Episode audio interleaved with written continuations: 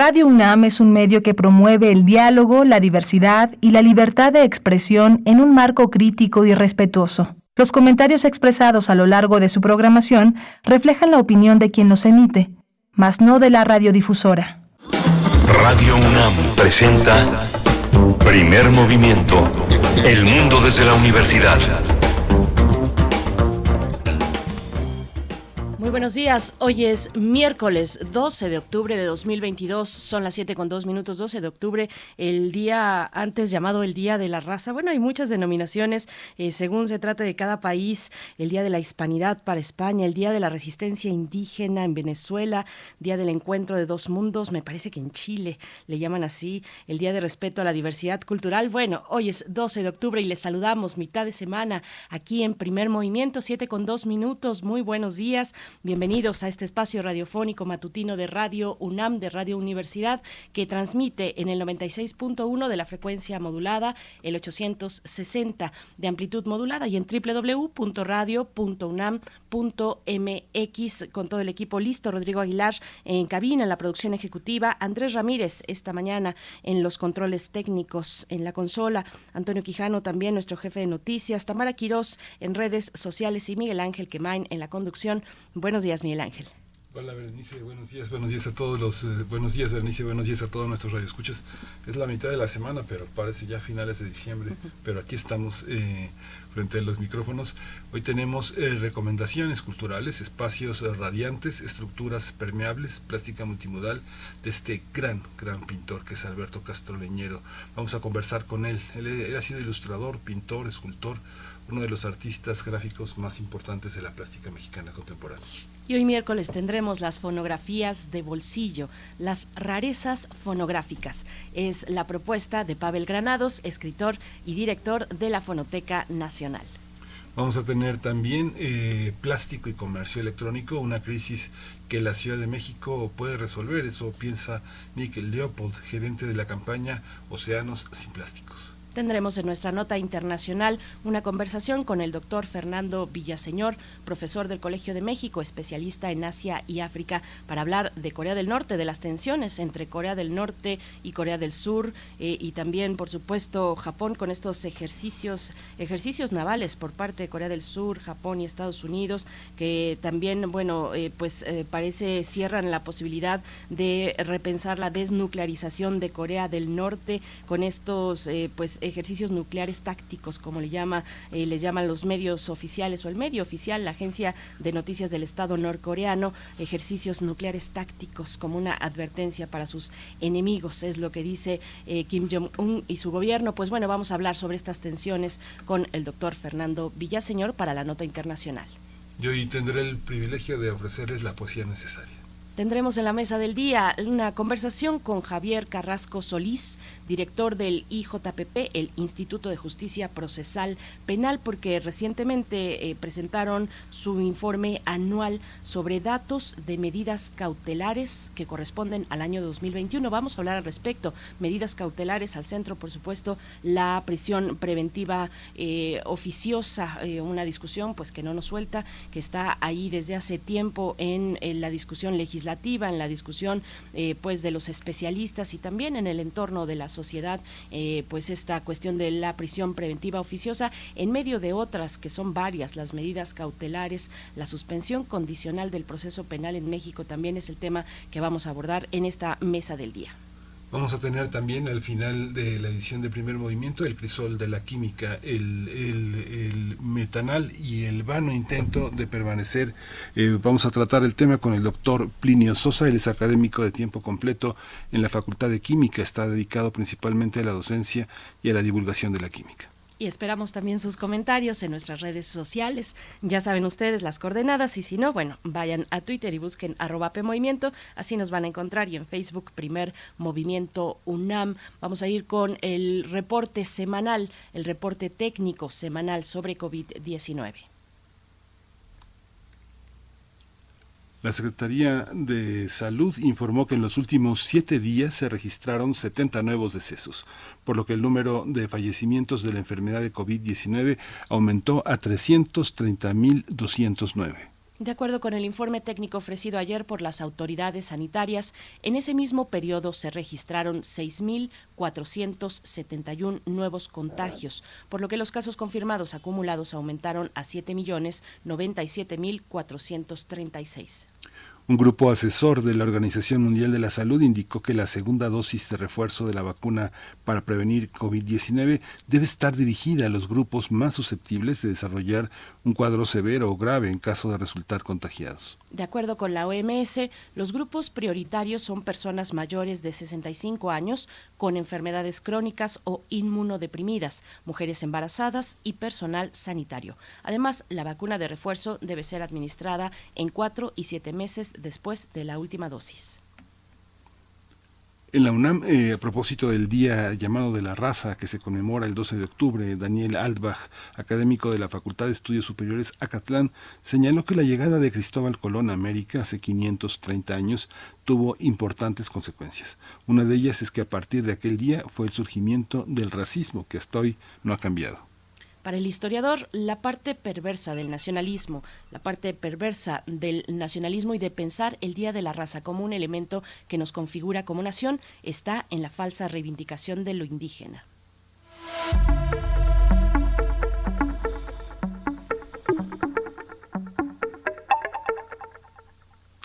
Radio UNAM invita a la exposición eh, del otro lado de un imaginario de Dalia López que se va a presentar en la sala Julián Carrillo de nuestra, de nuestra emisora y que está, eh, pues ya saben ustedes, en Adolfo Prieto 133 en la colonia del Valle y el horario para visitarla es de lunes a viernes de 11 a 19 horas y la entrada es libre. Sí, siempre, siempre hay eventos interesantes. Afortunadamente vuelven, ya volvieron los eventos eh, presenciales a la sala Julián Carrillo de Radio UNAM. No pierda esa oportunidad. La entrada es libre, eh, pues prácticamente en todos los eventos que hay en la sala Julián Carrillo, pues no se lo pierda esta exposición del otro lado de un imaginario de Dalia López. Nosotros vamos a ir con música a cargo de Kiss, de Kiss para aprender la mañana. I love it loud.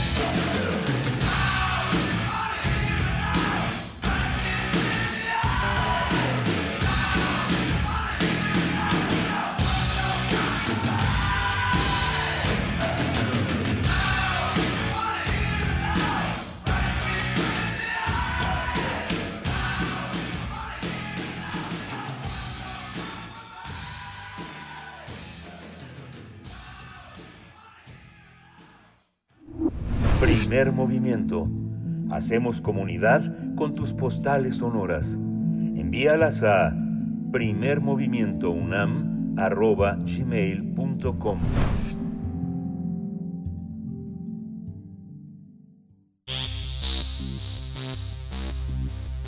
De festivales, ferias y más. Recomendaciones culturales. Espacios radiantes, estructuras permeables. Es la exposición, es el título de la exposición individual del pintor y artista plástico mexicano Alberto Castro Leñero, que se presenta una serie de obras creadas, es profeso para el Museo de la Ciudad de México. La muestra está conformada por nueve estructuras de gran formato realizadas durante este año y se complementan con pinturas y videos. Para la realización de este nuevo conjunto de eh, Alberto Castro Leñero, quien es pintor, escultor, artista gráfico, eligió materiales que tienen un uso industrial, como el hierro, el aluminio, el concreto y el plexiglas. Su elección le ha permitido realizar esculturas de gran volumen, por lo que la composición de sus formas es visible desde cualquier ángulo del recorrido.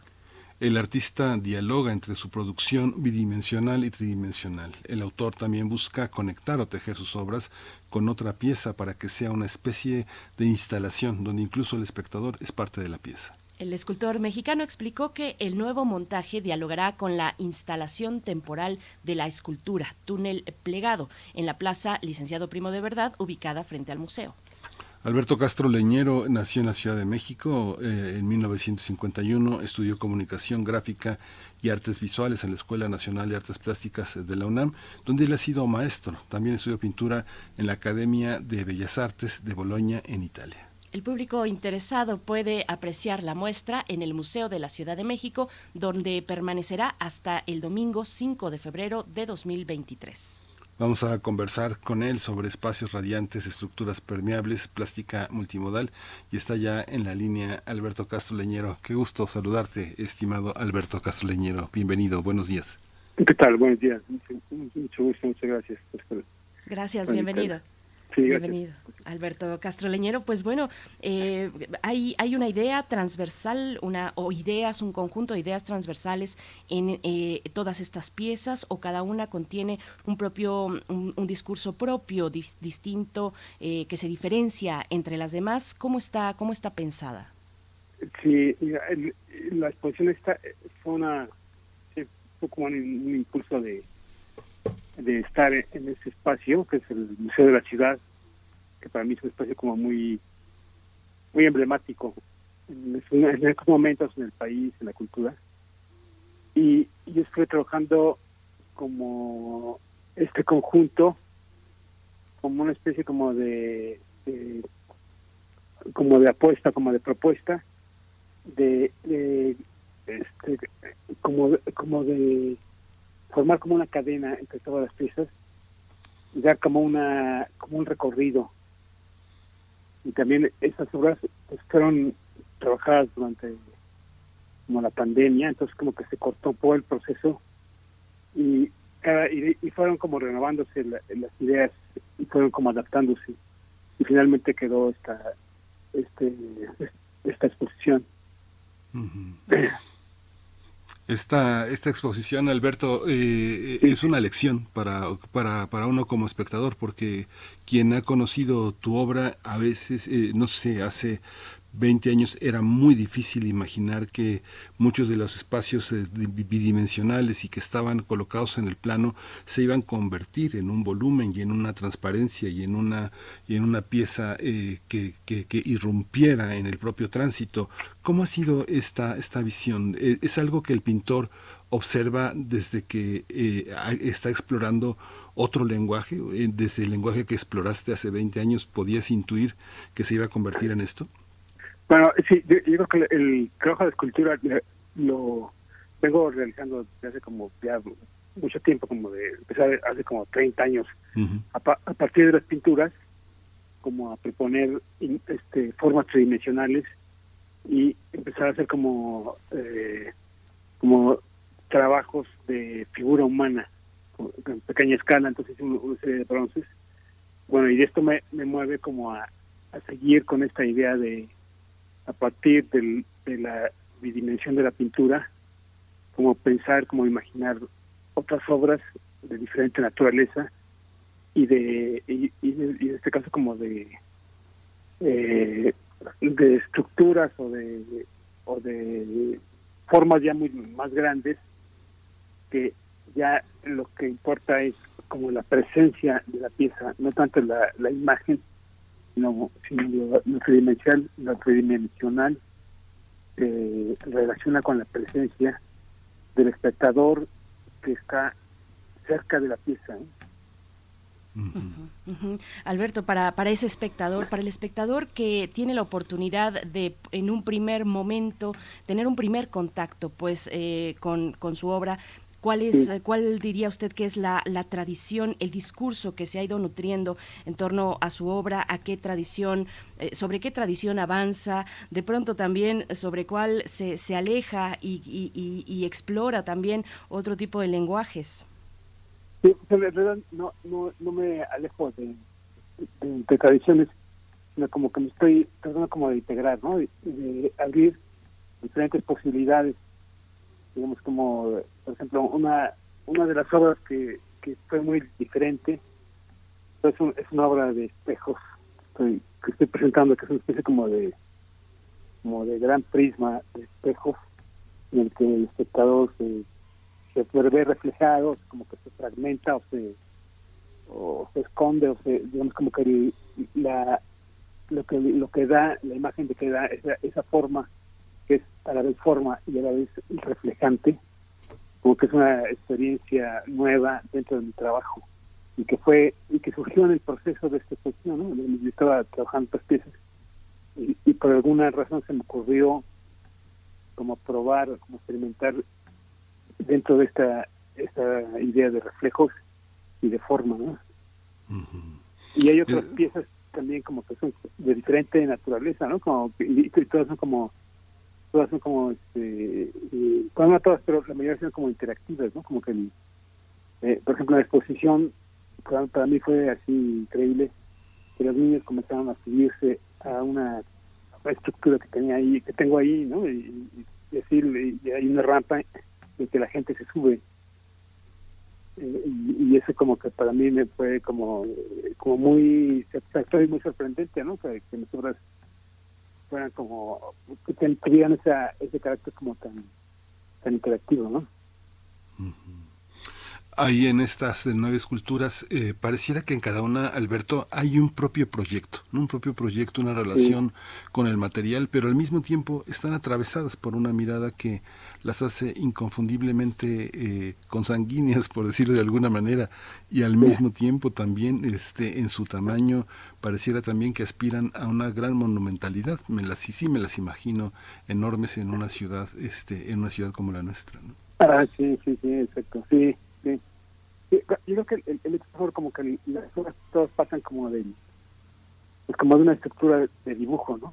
Como que el dibujo yo creo que es la como lo que prevalece en todo es como todo el, como que lo, que detona o lo, lo que en lo que se arraigan las, las obras, ¿no? Las obras están como como pensadas y como proyectadas a base como de, de del dibujo, ¿no? El dibujo te da como la la solución de, las redes o, las obras que son como como geométricas y orgánicas y, como mixtas ¿no? y, yo creo que en ese sentido como, como que ese, ese trazo es lo que eh, pienso que puede unificar a, esta, esta muestra Alberto, una de las piezas se expone, como hemos dicho en la introducción, se expone frente al museo un ambiente pues mm, radicalmente distinto al cuidado del museo, de, de, esta cámara, de, esta, de este cuarto blanco, eh, pues es el espacio público, ¿no? Debe ser muy emocionante para un artista exponer en el, en el espacio público. Hemos, hemos hablado recientemente, además, bueno, a partir de, de la muerte de Fernando González Gortázar, pues precisamente de eso, de la función de la escultura en, en lo urbano, en el espacio urbano, en el espacio público, en, en la ciudad en la construcción de ciudad, en la idea de construir ciudad. ¿Qué, reflexiones le deja pues tener una obra que está ahí exponiéndose al paso del público, al paso de los espectadores, donde pues eh, naturalmente se da un diálogo muy distinto, ¿no? Sí, yo, una, fue una idea de la de esta exposición, ¿no? Como exposición como tan, eh, digamos que tiene estas obras que son, pues como diversas, digamos, como interesaban a mí como, como hacer esa conexión en el, en el exterior del recinto afotado que es el museo. Entonces, digamos, como, como que fue un, un proyecto que, que yo, bueno, yo trabajé con un equipo de, amigos y que estuvimos gestionando para que esta pieza pudiera estar fuera del museo, que fue un trabajo bastante complicado de papeleo y todo eso y de pedir permisos. Y finalmente logramos que esta pieza eh, está fuera del, está enfrente, cruzando la calle, y es una experiencia muy padre porque eh, es como, como acercar al, sacar, sacar a la calle y sacar al, al al contacto con cualquier eh, transeúnte, esta pieza que, que, cuando se inauguró, pues esta, sí, había gente que estaba ahí interactuando con la pieza, y, y esa es como la como la propuesta, ¿no? digamos un lava del museo que sale del museo y se, y se conecta afuera, ¿no? como que crea como una especie de, de extensión, ¿no? y salir del museo, ¿no? como que estar en el museo y salir, ¿no? Como es una especie como de, de ida y vuelta, pues que era, que era parte de lo que yo había como, como intuido en este proceso, ¿no? Uh -huh. y, y, y, también, pues también tengo que eh, eh, decir que este, esta exposición pues, tuvo un apoyo de, un programa que se llama Criartes, un programa que apoya la producción de obras.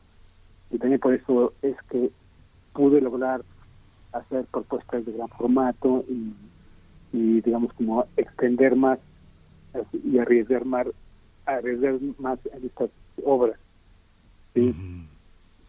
Sí es muy muy impresionante la exposición yo creo que para para alguien que está eh, eh, en, la, en, la, en el lenguaje plástico es toda una lección, eh, eh, todo el juego de materiales, las propuestas que hay en cada, en cada proyecto. Cuéntanos un poco la, la, relación con los materiales, su caducidad, su cambio con el tiempo.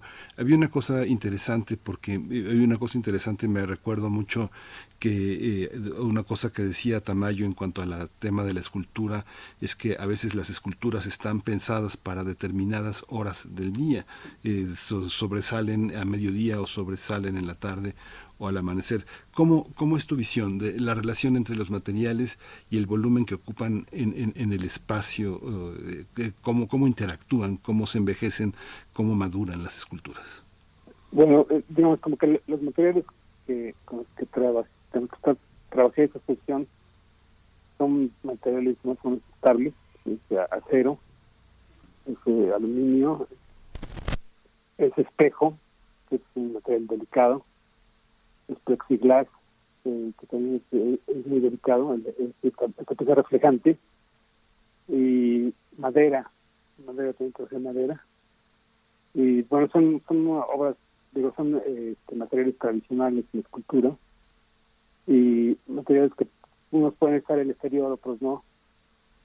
Y este, eh, sí, realmente como que es una, eh, digamos como que cada pieza está hecha con el material que, que, me pareció que requería, ¿no? Que, que, funcionaba para que pueda, pudiera ser como eh, captada y, y, relacionada, ¿no? Entonces los materiales en esta muestra son diferentes pero eh, como que todos eh, como que se pueden se pueden como pensar que tienen como un, un orden están puestos en, este en este espacio con esa idea no.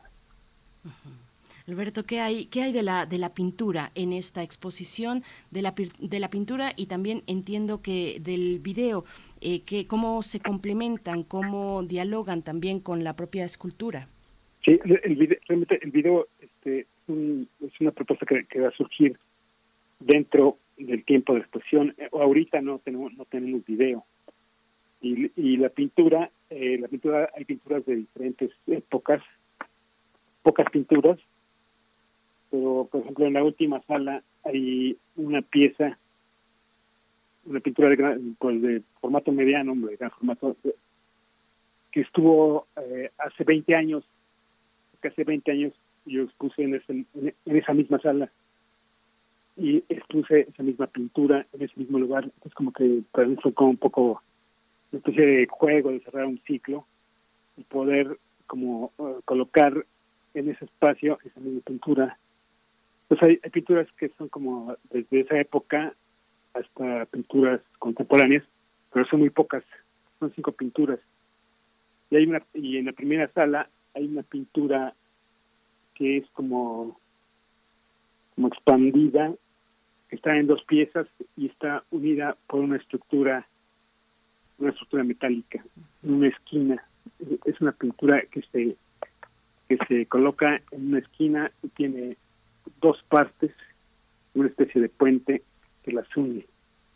Entonces, son son este digo como que son eh, eh, pinturas al óleo y acrílico que he estado trabajando y que es una pequeña selección para, para y para dar acentos en todo el espacio de la sala, ¿no? Como para jugar con estas estructuras y crear como una especie como de eh, sí como de rebotes visuales en todo en toda la exposición. Sí, es muy interesante esa esa obra que, que menciona Alberto. Sí, sí. Que, hay que verla, ¿no? Hay que para entender. Sí, es que eres, es que eres, eh, eh, eres un artista muy modesto y hay un gran trabajo en, tu, en, en, tu, en tu visión que conocemos, tanto Berenice como yo. Pero Alberto, cuéntanos un poco cómo, ¿Cómo, ¿Cómo fue este proceso de generar algo para específicamente para el museo? Porque hay varias cosas que interactúan, el video, la pintura, todo esto va a tener una, una salida también en un catálogo, hay una bitácora, hay una bitácora de este proceso, hay un testimonio, me imagino, que alguien debió haber tomado algún tipo de material en video, fotos eh, de, durante ese proceso. ¿Cómo, ¿Cómo lo pensaste? No, bueno, eso es lo que está ahorita pensando, güey, precisamente que, que, es parte del... porque del, todavía faltan varios meses que va a ser exposición y sí queremos hacer un registro, un registro y, y, una publicación también es algo que es necesario hacer como para darle para, para, para darle como permanencia a, la muestra, para, darle como más peso.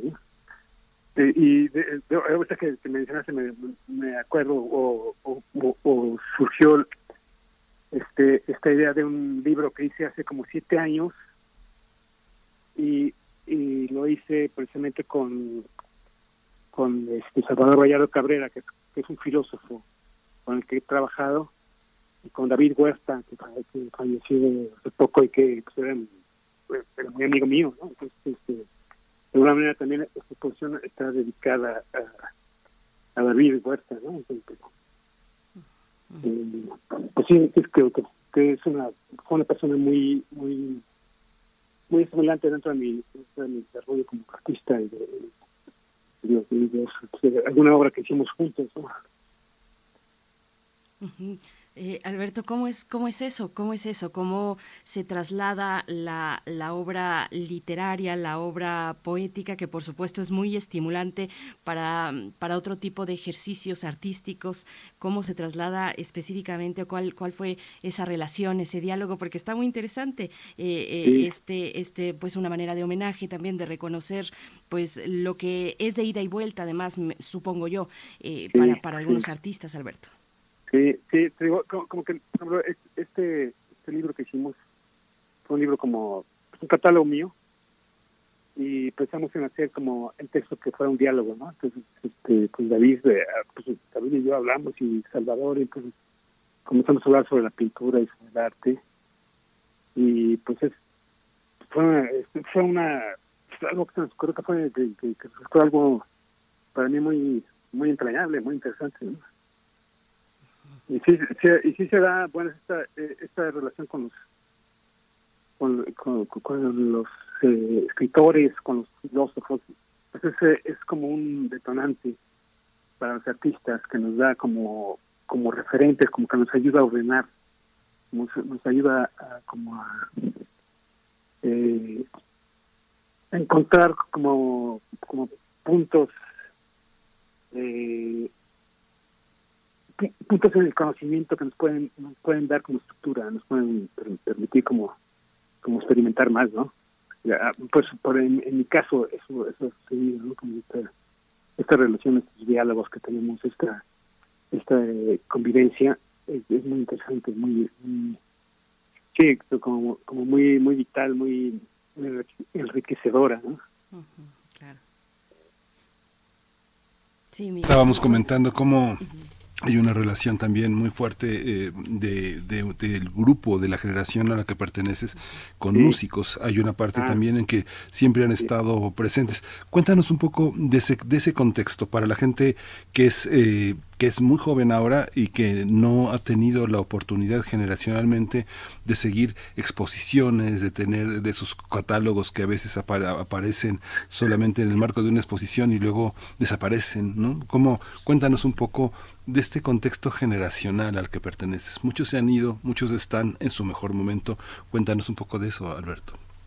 Sí, sí, yo creo que pues, bueno, es, una generación como de, pues, de muchos pintores, de, muchos pintores y, de mucha eh, inquietud y propuestas y movimiento, ¿no? Este, pues hay que, pues, por ejemplo, mis hermanos que son todos son pintores o, mis amigos, eh, no sé, Macopela o este, eh, Arturo Buitrón, o, no sé, Venegas.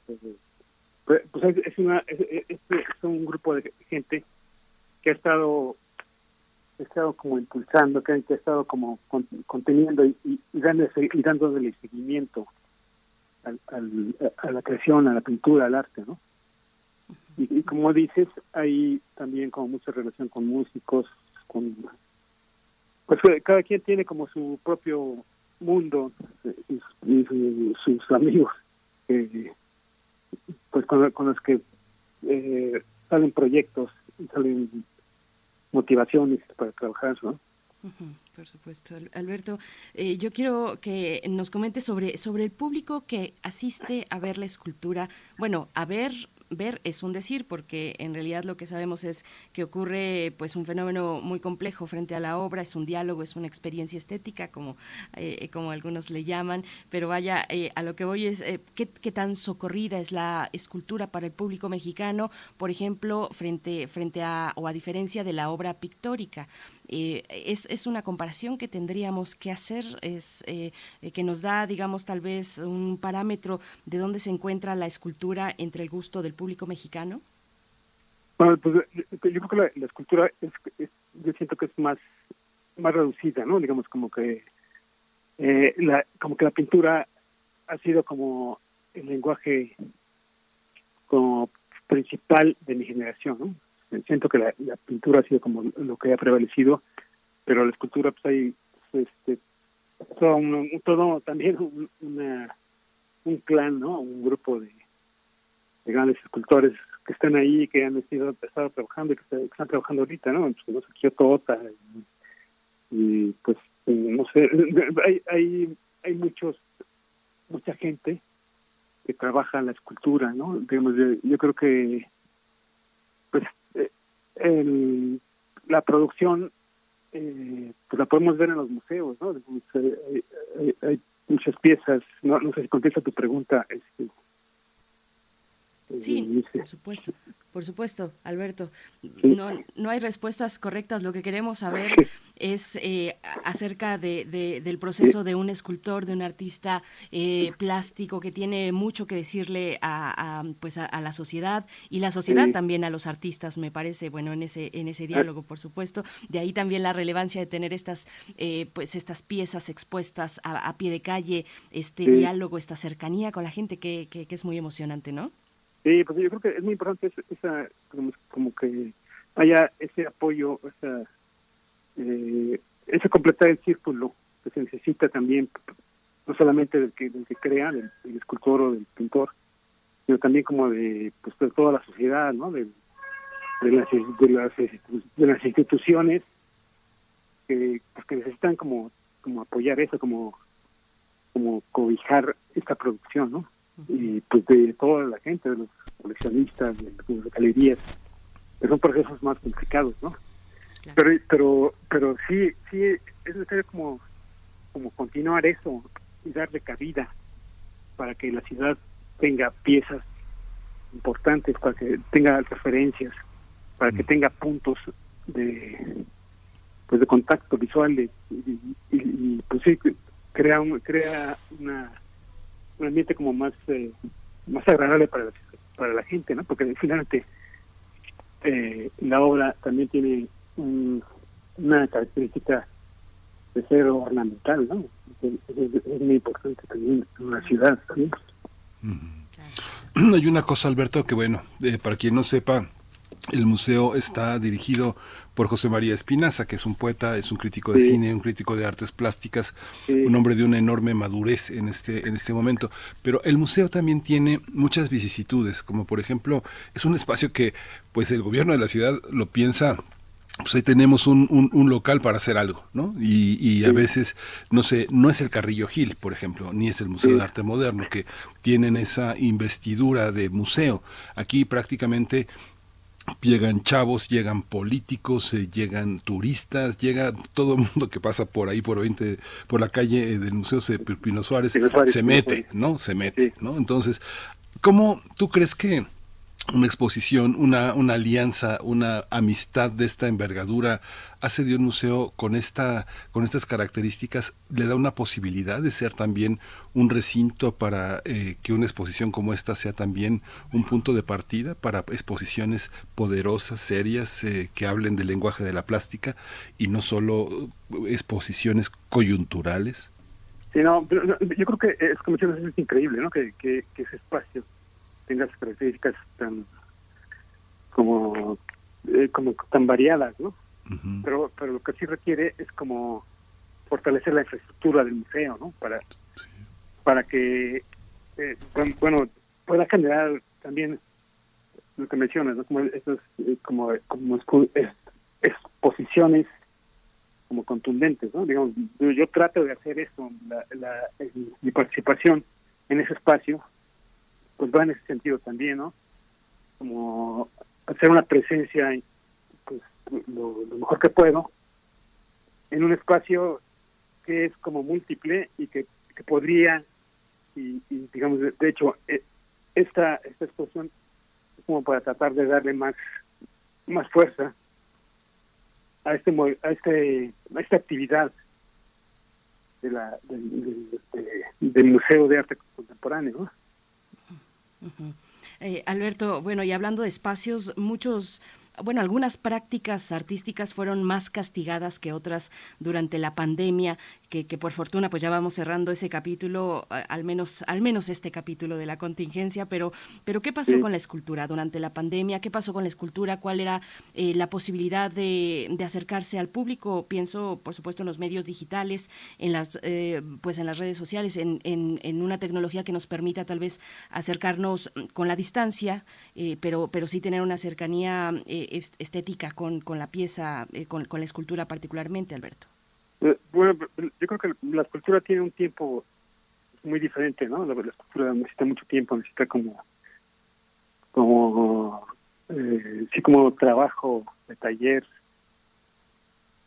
Y, en ese sentido, el, el trabajo taller, en algunas ocasiones, pues ya no se, no se pudo, no se pudo seguir como como se seguía normalmente. ¿no? Yo creo que la pandemia afectó, afectó muchos proyectos y la posibilidad de exponerla pues también también cambió, ¿no? Se cancelaron varias exposiciones, muchas exposiciones, todas las exposiciones. Entonces fue fue un periodo como como difícil, ¿eh? difícil ese para, para todas las disciplinas, ¿no? Desde luego pues hay, hay artistas que tenemos posibilidad de trabajar en el taller y y posibilidad de pues reflexionar y lo que realmente no fue la, la las actividades digitales no como los zooms los talleres talleres de que se dieron en zoom de arte no yo participé o yo yo bueno di un taller pero participé también tomé un taller de cine en, en, ese tiempo, ¿no? Entonces, como que eh, realmente fue, fue, ha sido como un periodo difícil y un periodo difícil también como la, pues la economía de la, del mundo, ¿no? Que se, que se detiene que, eh, que la pandemia como que la, hace más crítica, ¿no? Pero bueno, estamos tratamos de continuar esto y, y, ha sido, pues fue, fue difícil, ¿no? Sí. Pues muchísimas gracias por esta, por esta, por esta oportunidad de conversar contigo. Es eh, siempre eh, los, eh, a veces los grandes pintores tienen una, este, una resistencia a, explicar con las inquisiciones de los periodistas su propio trabajo, porque es algo que, que se tiene que vivir, que se tiene que, se que transitar y no es y no y no, no es esto. Por eso te agradecemos muchísimo que hayas estado aquí, Alberto Castelleñero. Muchas gracias, mucha vida para esas piezas que son que están súper vivas, que son maravillosas. Ah, Muchas gracias. qué bueno, ¿no? Y ojalá la gente vea las piezas porque lo que hablamos aquí pues, sí, es una forma de, difusión, pero pues lo que nos importa es que, la gente vea y a partir de eso que, que son reflexiones ¿no? de, la exposición. Gracias, gracias por invitarme. Al contrario, gracias por, por, compartir con la audiencia pues esta parte, esta parte que nos va encaminando y ojalá así sea para que nos acerquemos al Museo de la Ciudad de México. Va a permanecer esta exposición hasta el domingo 5 de febrero. Recién, recién se, se inauguró en el Museo de la Ciudad de México hasta el 5 de febrero de 2023. Está. Así es que, bueno, la entrada es libre y pueden acercarse para pues tener esta experiencia con la escultura de Alberto y la obra de Alberto Castro Leñero. Muchas gracias. Sí, gracias. Hasta pronto. Nosotros vamos con música, 7 con 44 minutos a cargo de David Bowie, una canción de su último disco, Lazarus.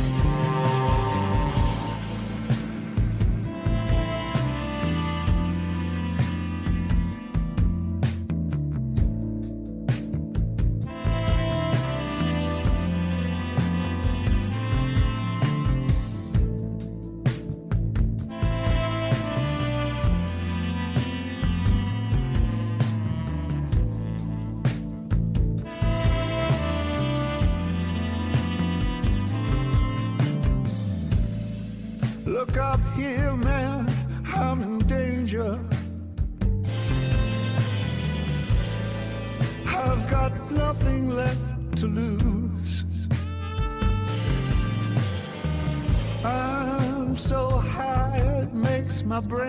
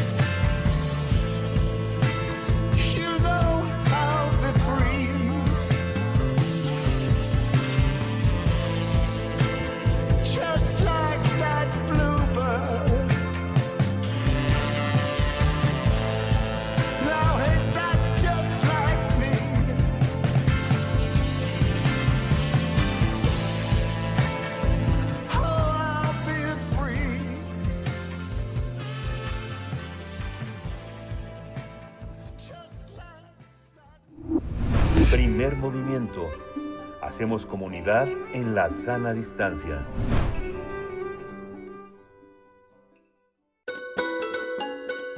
Fonografías de bolsillo. Tenemos la oportunidad de conversar como cada miércoles con Pavel Granados, escritor, director de la Fonoteca Nacional. Y escuchen nada más, vamos a hablar de las rarezas fonográficas. Yo no sé con qué parámetro, porque aquí lo que suele circular es precisamente eso, algunas rarezas, algunas joyas también eh, escondidas que salen a la luz en este espacio con Pavel Granados. Querido, ¿cómo estás?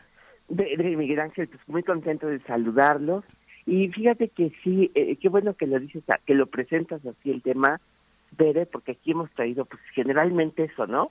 Pero es que me, quedé, me he quedado pensando, y sobre eso quería reflexionar ahorita, si hoy en tiempos pues de internet, de Spotify, de pues de las plataformas de YouTube, es todavía posible hablar de las rarezas fonográficas, porque creo que basta con que uno tenga o descubra un sonido para que lo comparta por eh, internet, ¿no? Entonces, ¿será posible todavía tener rarezas discográficas? ¿Existirán? Y sobre eso quería reflexionar un poquito y creo que sí, bueno, afortunada y desafortunadamente existen las rarezas fonográficas porque yo creo que hay sonidos o grabaciones destinados a hacerlo, hacer, a hacer rarezas fonográficas porque además como que esconden un exquisito placer, ¿no? El de descubrir un sonido que nadie más ha escuchado, que está escondido por ahí, que, que nadie ha escuchado aparte de uno. Y fíjense ustedes que, bueno, quisiera bueno, comenzar esta reflexión diciendo que, pues como remitiéndonos al pasado, pues más o menos inmediato, pero pues, el pasado que creo que mucho nos tocó y que a lo mejor todavía se puede disfrutar, pero cuando, un, eh, por ejemplo, ir a la casa de sonidos a los, pues desde ir a la lagunilla o buscar este a gente que se dedica a coleccionar sonidos, eh, cuando, por ejemplo, todavía eh, existía gente que decía uno, eh, ah, yo tengo tal o cual colección de discos, y uno podía visitar a algunos coleccionistas y todavía me tocaron algunos que te decían, mira, yo te voy a dejar escuchar 30 segundos de mi disco. Y entonces sí, todavía me tocó conocer a gente que te invitaba a su casa, algunos coleccionistas, eh, que te ponían, sacaban un disco y te decían, mira este disco, y no te lo dejaban ni tocar, te lo mostraban así nada más, ponían su tornamesa, ponían la aguja y te dejaban escuchar estrictamente 30 segundos y ya volvían a esconder su disco. Entonces, pues uno pensaría que ya eso se, se acabó, pues muchos coleccionistas así eran, de los coleccionistas antiguos de, de, de, de, fonogramas, pues un poquito envidiosos, la verdad, que no te dejaban eh, conocer todo o, nada más eh, mostrarte alguna parte de sus colecciones, ¿no? Y ahora, pues bueno, pues con acervos, por ejemplo, con la Fonoteca Nacional, pues sí son acervos públicos, ¿no? Pero fíjense ustedes que, por ejemplo, eh, recientemente, eh, pues existió, existía, bueno, el no sé cómo decir, ni siquiera en qué tiempo verbal decirlo, pero el, extraordinario canal de YouTube que es Frontera Collection, que eh, comenzó siendo una, este, una mm, colección el acervo del gran Chris Strachwitz, que es el, el dueño de la marca Arjuli Records en Estados Unidos, que ha hecho tanto por la música de la frontera de México, de México y Estados Unidos, que hizo primero una catalogación completa de esta música. Es un acervo inmenso, no sé cuántos cientos de miles de discos tiene Chris en su colección, pero empezó en la UCLA, la Universidad de California en Los Ángeles, eh, haciendo una catalogación de su música y una digitalización. Entonces UCLA lo que hizo fue que en su página puso esta catalogación y una muestra de algunos segundos de los discos, creo que son 20 segundos de cada disco por cuestiones de derechos, uno entra a esa página y ve, escucha nada más como los viejos coleccionistas que no le querían dejar de escuchar a uno todo, 20 segundos de cada disco. Eh, de una colección enorme que va de 1905 al día de hoy, ¿no? Entonces se decidió después que esta colección de discos tuviera su propio canal de, de música en YouTube que se llama Frontera Collection. Y ahí empezaron a poner cada eh, semana, creo que dos mil eh, discos, hasta que hace algunos días, por cuestiones de, pues de una reclamación de derechos, se bajó este canal que ya contaba con varios, bastantes miles de discos que uno podía escuchar, pero eran una colección de discos que uno decía, bueno, son discos que, que nunca en la vida habían estado en línea. Y hoy, después de que se bajó este canal de, de música, vuelve uno a buscar discos en internet y vuelve uno otra vez a no escucharlos. Entonces, antes yo me ponía a buscar discos que tenemos en la fonoteca y resulta que los tenía Frontera Collection. Hoy otra vez uno busca discos de 78 revoluciones y vuelven otra vez a no estar la información en, en Internet. Entonces, hoy otra vez, desafortunadamente, muchos discos de la discografía de México y de Estados Unidos, ya otra vez no existe la información en Internet y desafortunadamente vuelven a ser rarezas musicales.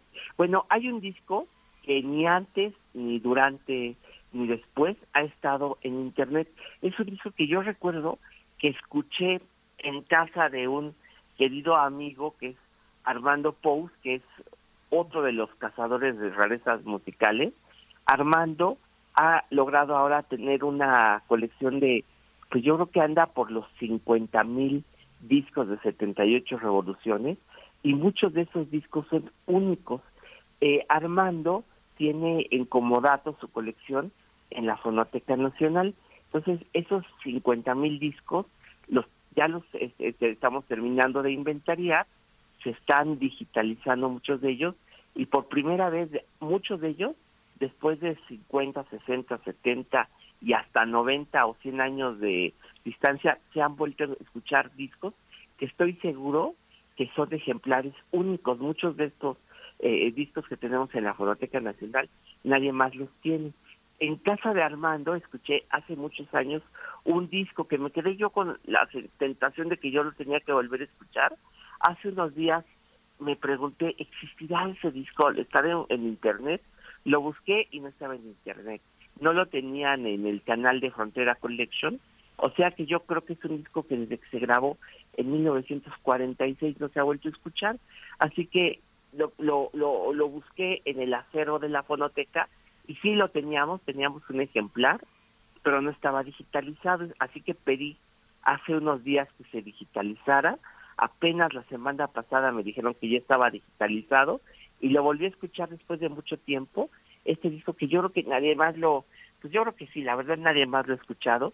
Es una mujer fantástica que se llamó Esmeralda la Versátil, que era cantante de boleros y ahí en los años 40 la veían un poquito eh, como una curiosidad porque en los años 40 Esmeralda grababa música de los años 20, pero también grababa pues música de moda, entonces en 1946 grabó sus primeros discos y grabó una canción que acababa de ser éxito, que se llamaba Bien Criolla y Bien Porteña, que era una milonga argentina que se cantó, pues creo que bastante aquí en México en los años 40, cuando gustaba tanto, tanto el tango, y con la orquesta de Abel Domínguez grabó esta canción de Armando Potier y de con la letra de Homero Expósito, el que hizo después el bolero ese de Vete de mí, que es muy bonito, es esta canción que se llama Bien Criolla y Bien Porteña. Van a ver ustedes qué bonita manera de tocar el tango ahí en los años 40 aquí en México, la orquesta de Abel Domínguez y la voz de Esmeralda la Versátil. Pues creo que con esto cumplo el pues de presentarles una auténtica rareza fonográfica. Nos vamos a quedar con ella, Pavel Granados. Te, te agradecemos y te enviamos un, un, saludo. Bueno, pues hay mucho que hablar. Ya se nos acabó el tiempo, pero hay mucho que conversar sobre las rarezas musicales. Eh, ¿Qué les pues, parece que la siguiente semana traigo otra? Me parece muy bien. Nos parece muy bien, querido Pavel. Muchísimas gracias. Un abrazo. Nos quedamos con bien criolla y bien porteña. Y con esto despedimos la hora, nos escuchamos en unos minutos más eh, a partir de las 8 de la mañana aquí en Primer Movimiento.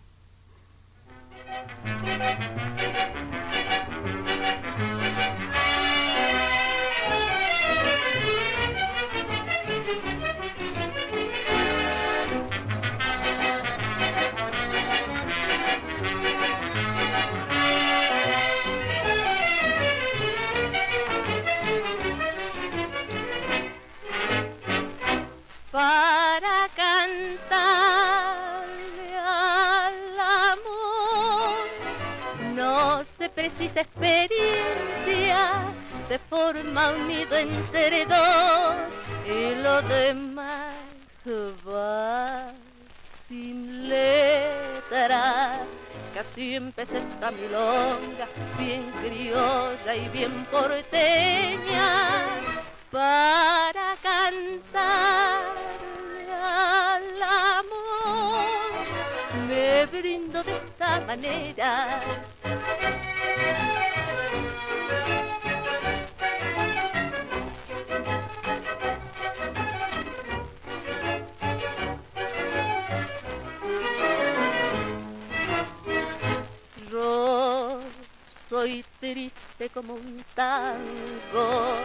Y me sobra el gusto a mentar. Soy sencilla como el lazo que me anuda su tristeza. Yo soy como el mate amargo, bien criolla y bien porteña.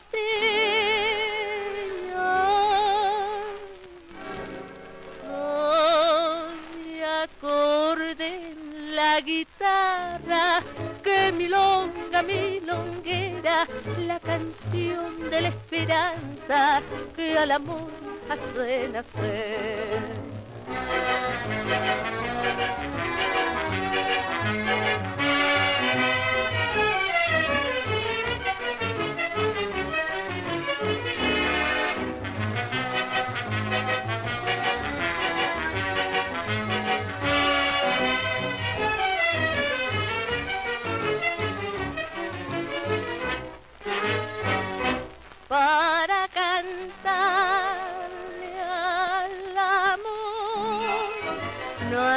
Mirar las estrellas, hay que ser hombre de honor y lo demás que interesa.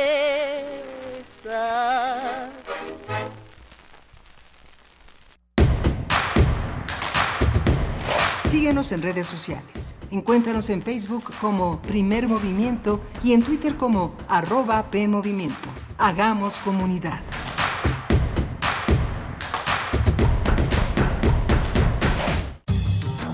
La ciencia que somos. La ciencia que somos. Iberoamérica al aire.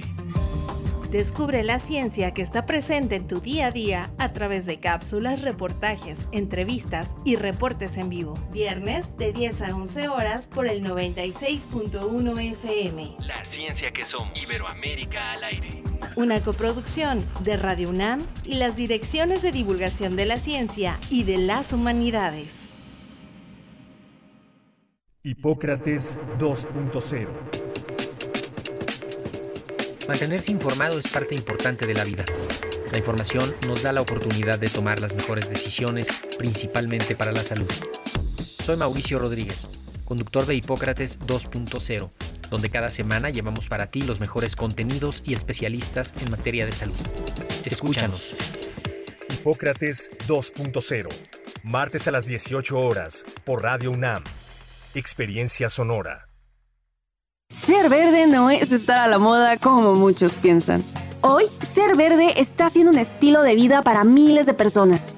Porque a ti como a nosotros nos preocupa el cambio climático, el cuidado del agua, de los bosques y el bienestar animal. Y aunque nos sigan criticando, seguiremos trabajando. Porque hasta ahora el 90% de las propuestas medioambientales y por los animales son del verde. Es momento de gritar fuerte y con mucho orgullo. Yo quiero un México más verde. Partido Verde.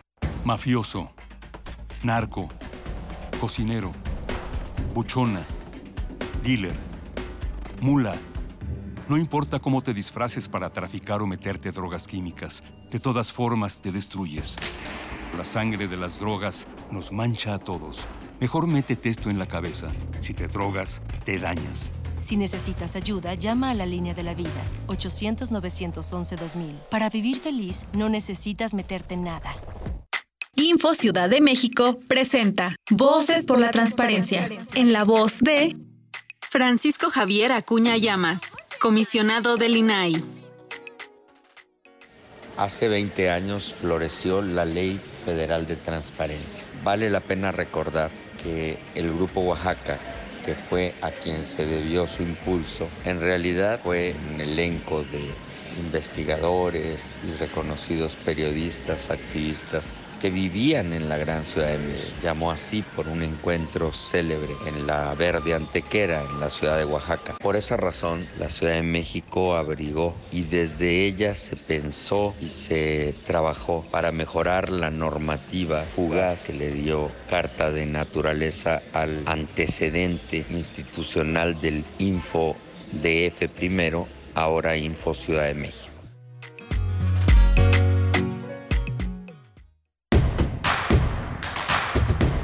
Encuentra la música de primer movimiento día a día en el Spotify de Radio UNAM y agréganos a tus favoritos.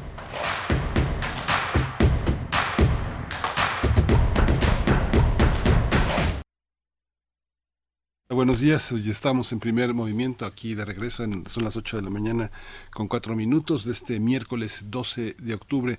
Estamos enlazados a Morelia, Michoacán, a través de la radio Nicolaita, que hace posible esta sinergia entre radiodifusoras universitarias. Está Rodrigo Aguilar eh, al frente de la producción ejecutiva, está Arturo González en los controles de la cabina, Violeta Berber en la asistencia de producción y mi compañera Berenice Camacho en la conducción. Querida Berenice, buenos días. Miguel Ángel Quemain, qué gusto saludarte, encontrarnos de nuevo en esta segunda hora con toda la audiencia de Radio UNAM. Estamos pues llegando así también saludando a Radio Nicolaita en el 104.3 de la frecuencia modulada y tenemos algunos comentarios por acá. Nos dice Refrancito en redes sociales, muy bonito miércoles, Día de la Raza anteriormente y ahora llamado Día de la Resistencia. Con eso, precisamente con eso habríamos, Refrancito, hablando un poquito, mencionando las denominaciones de este día que, eh, bueno, antes Día de la Raza y que han sido adoptadas en distintas maneras o en distintas versiones o denominaciones para, según se trate el país, eh, Día de la Resistencia Indígena,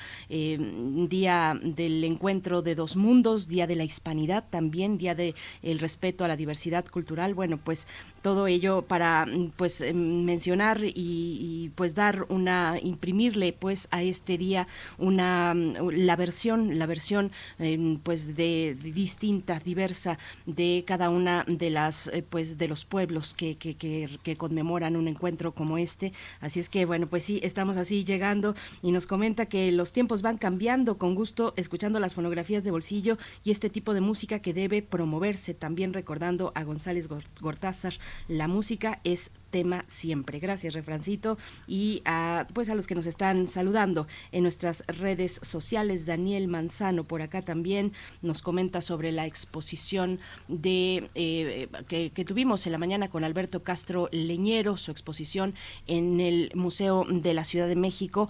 Pues bueno, acérquense a él, la entrada es libre. Busquen también en sus redes sociales arroba Museo Ciudad MX, ahí podrán encontrar pues detalles de esta exposición Miguel Ángel y bueno, ahora que hablábamos con Pavel Granados de las mm, rarezas fonográficas, eh, de esas joyas ocultas, eh, de rarezas. Algunas no solo se esconden o se escondieron por tacañería de sus propietarios, sino también por razones políticas. Por razones políticas. Me quedé pensando, por ejemplo, en, en la Unión Soviética hubo una industria musical underground, eh, prohibida, escondida, escondida en un formato, en un material muy especial que eran las radiografías las láminas de radiografías así de los huesos rotos de, de, de, una mano fracturada y demás, ahí se prensaban y así se difundía pues música en aquel momento prohibida, música sobre todo en los años 70, en los años eh, tal vez 80 todavía, sí, seguramente, porque era música de rock, música rock, música eh, synth pop también, vaya, algunos ritmos que venían de, de Europa, de Europa Central, de pues una parte de Europa Oriental se fueron se fueron dando esos ritmos y llegando así a, otros públicos pues eh, subterráneos escondidos underground.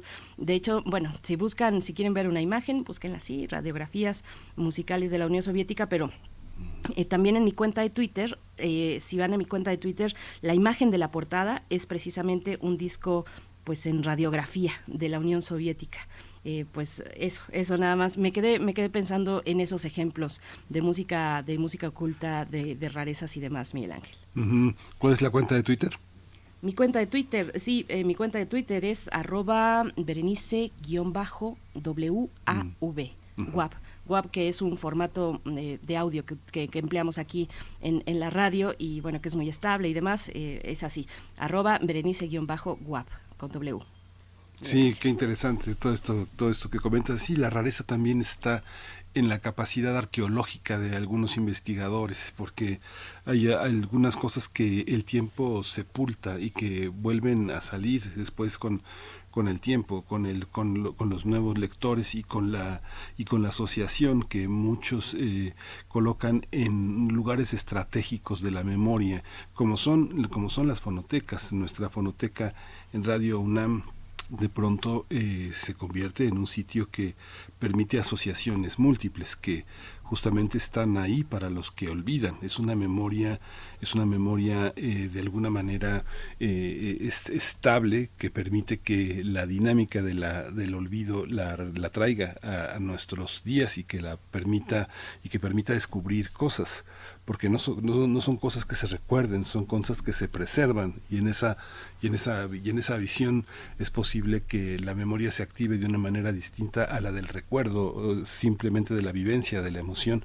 sino ese recuerdo que tiene que ver con la construcción de la cultura no sí y lo que mencionaba Pavel también pues difícil pensar pero sí hay cosas que todavía están ocultas, ¿no? Eh, bueno, en el caso de la música, pero también en el caso de los libros de algunos escritores, escritoras particularmente también, eh, pues todavía hay algunas joyas escondidas por, eh, por, por descubrir que se quedaron ahí empolvadas con el pasar del tiempo y que uno descubre con mucho asombro y con mucha alegría en algún punto determinado. Pero bueno, les estamos leyendo en redes sociales, vamos a tener en adelante nuestra nota nacional, plástico y comercio electrónico, una crisis que la ciudad de México puede resolver. Es parte de un informe eh, o se desprende esta charla por el informe que presenta Oceana Plástico y Comercio Electrónico y estaremos con Nick Leopold, gerente de la campaña Océanos sin Plásticos, para conversar al respecto.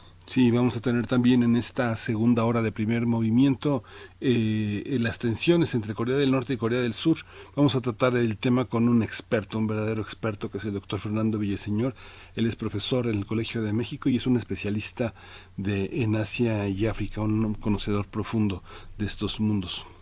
Vamos entonces con nuestra nota nacional. Primer movimiento. Hacemos comunidad con tus postales sonoras envíalas a primermovimientounam.gmail.com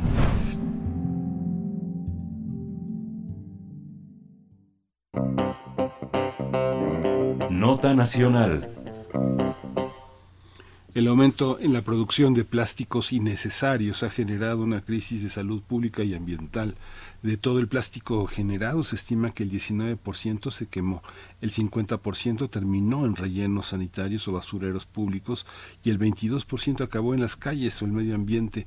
Así lo revela el informe Plástico y Comercio Electrónico, una crisis que la Ciudad de México puede resolver, que elaboró la Organización Internacional Oceana. También estima que 14 millones de toneladas de plásticos, lo que equivale al peso de 560 torres latinoamericanas, entran a los océanos cada año. Esto implica que cada minuto dos camiones de basura llenos de plástico son vaciados directo en los océanos. Actualmente el plástico es responsable de la muerte de más de un millón de animales marinos al año. De hecho, se ha encontrado plástico en uno de cada cinco peces que se capturan para consumo humano, lo que significa que estamos comiendo plástico. 29 estados han buscado frenar el uso de plásticos innecesarios. En 2019, por ejemplo, el Congreso de la Ciudad de México aprobó la prohibición de comercialización, distribución y entrega de bolsas, cubiertos, platos y otros productos similares que generan contaminación plástica. en este ese mismo material llega a los hogares a través del empaque plástico en envíos del comercio electrónico. En este sentido, Amazon es el principal responsable debido a que la capital representa la tercera parte de los clientes de Amazon en México. Es por ello que Oceana exhorta que el Congreso Capitalino impulse una legislación que regule estos plásticos a través de un impuesto que deberá pagar Amazon, a fin de que el gobierno haga un manejo adecuado de estos desechos. Vamos a conversar sobre estas opciones para resolver la crisis del plástico eh, a propósito de este reporte que elaboró Oceana y está con nosotros eh, Nick Leopold, él es gerente de la campaña Océanos sin Plásticos. Nick Leopold, bienvenido a Primer Movimiento, buenos días. Buenos días, Miguel Ángel, Berenice. Muchas gracias por, por el espacio. Gracias, Nick. Bienvenido. Pues, ¿cuál es, eh, en este último punto que señalábamos en la introducción, cuál es la responsabilidad que a la fecha tienen empresas como esta, como Amazon, para hacerse cargo de los eh, pues plásticos y los materiales de embalaje que, que emplean en el comercio electrónico? Pues, tristemente, hoy en día no existe la responsabilidad extendida del productor de una manera que sea a través de una legislación. Hoy en día las pocas empresas que tienen responsabilidad extendida del productor lo hacen por, por iniciativa propia y nosotros creemos que eso no puede seguir, ya que, como bien mencionan, pues esta es una industria que está creciendo muy rápidamente, está generando una cantidad de basura plástica muy grande y esa basura plástica pues está subsidiando con los impuestos de las y los mexicanos estas empresas hacen uso de este material que se había prohibido para bolsas plásticas por ser altamente contaminante e innecesario, ahora lo usan de la misma manera para sus empaques y envíos y lo que pasa es que los que terminamos pagando somos nosotros y nuestra ciudad porque se contamina. Esta, esta campaña, eh, no sé, echarse, eh, ahora sí que dice, como se dice vulgarmente, echarse el tiro con Amazon es fuerte, es algo que implica un enorme eh, dinero en contra de una campaña, pues que debe de tener NIC recursos muy limitados. ¿Cómo, ¿Cómo enfrentar esta parte? Digo, yo lo que veo en Amazon y en Mercado Libre es también un impulso muy fuerte al cartón, desproporcionado en sus paqueterías, pero hay una, hay una también una previsión en ese sentido, cómo se juega eh, políticamente bajo el agua, con las patadas bajo la mesa este, este, este tema. Pues creo que es una parte importante de por qué Amazon es tan relevante en esta campaña. Amazon es la compañía más grande de comercio electrónico en el mundo.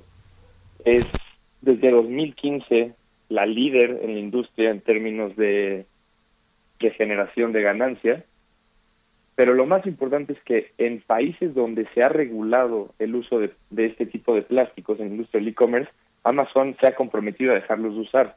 Entonces ya conocen el cómo cambiar, ya saben cómo cambiar, ya saben que sí es posible, ya desarrollaron las tecnologías necesarias para estas soluciones. Entonces la única razón por la que no quieren cambiar en países como México es porque como no tenemos una regulación ante estos plásticos, les sale más barato hacer uso de estos materiales y contaminar nuestro país. Entonces vemos que sin duda la manera de, de pelear contra los gigantes es unirnos como sociedad. Nosotros, si nos unimos y le exigimos a nuestros gobernantes, les pedimos que vean que esto es un problema, que esto hay que regularlo, al final somos somos sus votantes y tienen que responder a lo que nosotros queremos como para el mejoramiento de nuestro país. Entonces esa es la manera. Y de esa misma forma, si nos unimos, Amazon, las grandes compañías de Mercado Libre pueden ver que sus clientes aquí en México ya no están felices con eso, ya no están dispuestos a aceptar que solo porque tienes un buen servicio, que es este tema de enviar productos con tanta facilidad, estemos dispuestos a aceptar que nos envíen toda su cantidad de contaminación plástica simplemente porque eso a ellos les representa más ganancia. Nick, es importante recuperar esta cuestión. Es decir, sí hay ejemplos, sí hay países que le pasaron la responsabilidad a la empresa para que se haga cargo de estos materiales. Eh, ¿Cuáles son, cómo ha sido ese proceso para ellos? ¿Algún ejemplo que nos puedas compartir? Claro, el caso de India a mí me parece fascinante.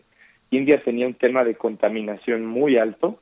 Eh, esto nace de una iniciativa en Nueva Delhi ellos tenían una contaminación en el aire ya muy fuerte todo este tema de los ríos también, de las ciudades, ya estaba una inundación en plástico. Y la primera ministra dice, vamos a prohibir estos plásticos, la ley entra en vigor en, me parece que fue julio del 2022. Y eso lo anunciaron en 2020. Desde que se hizo el anuncio, como el anuncio fue oficial y contundente, la primera ministra dijo, se va a implementar esta ley. Amazon dijo, yo me comprometo a dejar de usar plásticos en seis meses, creo que fue, su cambio. O sea, dijeron, nosotros para junio, julio del 2020, ya no vamos a usar plásticos de un solo uso.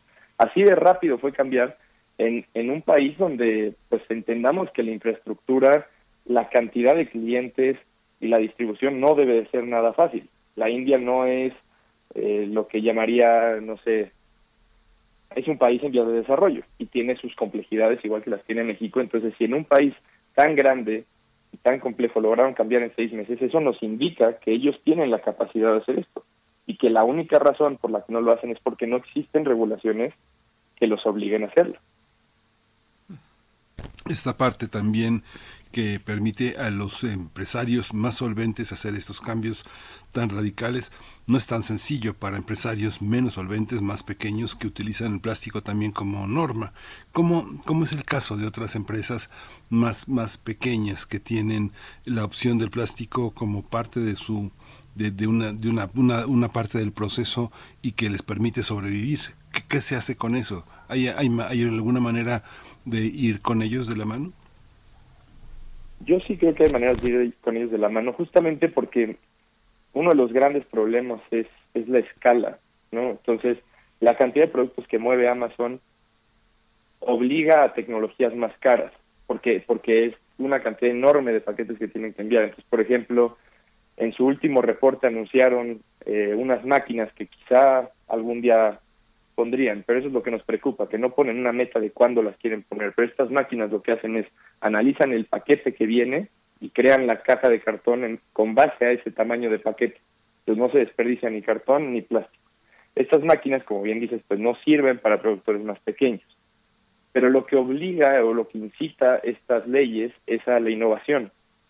Y la innovación eventualmente empieza muy cara y se va volviendo bastante más barata la tecnología conforme se vuelve algo pues ya globalizado o, o en el país en general. Y también la ventaja de las pequeñas compañías es, al no requerir tanto plástico, sí hay otros materiales que pueden usar, que pueden utilizar, que son soluciones más sustentables, que pueden venir de un sinfín de cosas.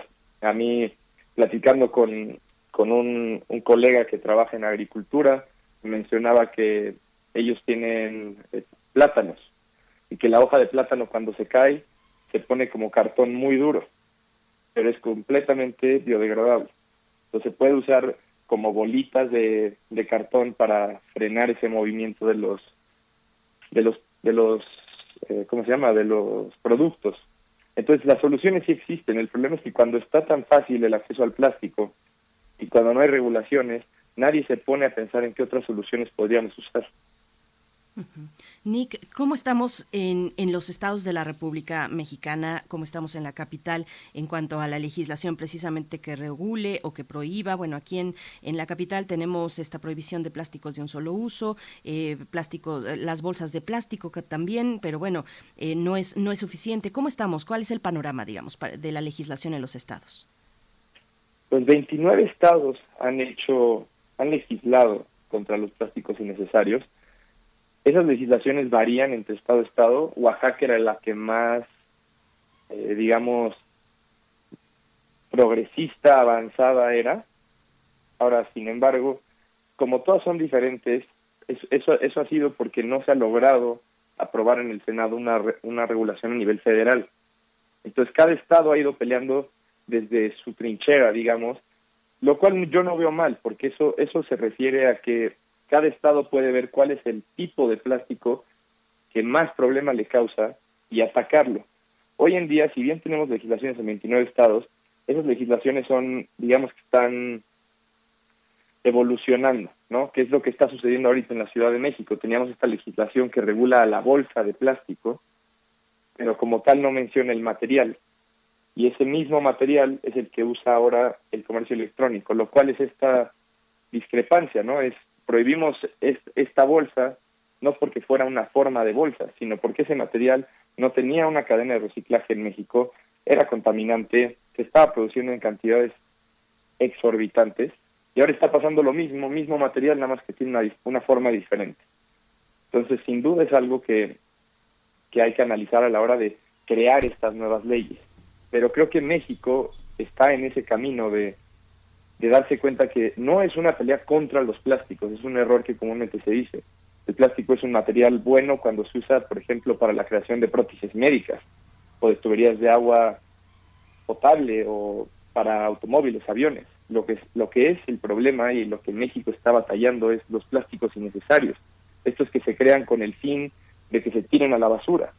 Y recordemos que es un material que para formarse se tiene que extraer. Es petróleo que se tiene que extraer. Son actividades altamente contaminantes, altamente difíciles, caras, y no, no justifica para una cosa que se va a usar cinco segundos. Esa cosa de Venezuela ignoraba completamente que los plásticos tuvieran una, una, una, jerarquía distinta por estado de la República. ¿Cómo es esa jerarquía, Nick? ¿Cómo, cómo identifica, cómo se identifican los usos del plástico según los estados? Me imagino los que están en la montaña, en el, que tienen zonas costeras, no sé, cuéntanos un poco eso. Pues en diferentes análisis que se ha hecho, hay, hay un tema con, con el plástico que es, los plásticos tienden a, a un proceso, o sea, ellos, ellos no se pueden descomponer, sino lo que hacen es que se rompen simplemente en pequeños pedacitos llamados microplásticos. Conforme son expuestos a las condiciones ambientales, se van descomponiendo en pequeños pedacitos. Y desde el lado de la academia se ha buscado hacer estudios para entender de dónde está viniendo esta contaminación plástica. Entonces, por ejemplo, en las costas de México se hizo un estudio de la UAM que analizaba, oye, pues, ¿qué, qué tipo de plástico estamos recibiendo en estas zonas costeras de México? Y se encontró mucho taparrosca, se encontró mucho PET, se encontró mucho, eh, me parece que también polietileno de alta densidad. Y este tipo de, de estudios lo que ayudan es un poco a entender hasta cierto punto cuál es el plástico que más está premiando el digamos la salud del medio ambiente y esa es la razón por la cual varios países del mundo su primera prohibición o la primer, el primer ataque a los plásticos innecesarios fue contra la bolsa de plástico, porque la bolsa de plástico constantemente salía en los primeros lugares de todos los estudios a nivel mundial. Entonces, esa es la manera en la que se va como estructurando estas regulaciones, porque porque estamos como en esta primera etapa. Ha sido larga y lenta porque, como bien mencionas, las patadas por abajo del agua son duras y estas industrias son industrias bastante grandes, bastante poderosas y con mucho capital. Mientras que, pues, a nosotros nos toca ser un poco más estratégicos, ¿no? A la hora de, entrar a estas peleas. Pero sin duda, la, la forma en la que lo estamos haciendo es este análisis de entender cuáles son este universo de plásticos innecesarios, cuáles sí se pueden reemplazar, porque habrá los que no, y entonces no son innecesarios, aunque sean de un solo uso. Por ejemplo, plásticos que se usan para temas médicos, pues son de un solo uso, pero no son innecesarios. Entonces, ni modo, es algo que se tiene que seguir usando. Pero hay un sinfín que sí son innecesarios y que tienen soluciones. Algunos incluso ya existía la solución antes. O sea, en, en bios han existido a lo largo de la historia y pues no se usaba plástico. Botellas, antes teníamos botellas retornables y el plástico regresaba siempre a su ciclo, o sea, no se desperdiciaba todo este proceso de haber extraído el petróleo, formarlo en plástico para que luego se vaya a un relleno sanitario, sino que siempre regresaba al ciclo de volverse una botella otra vez.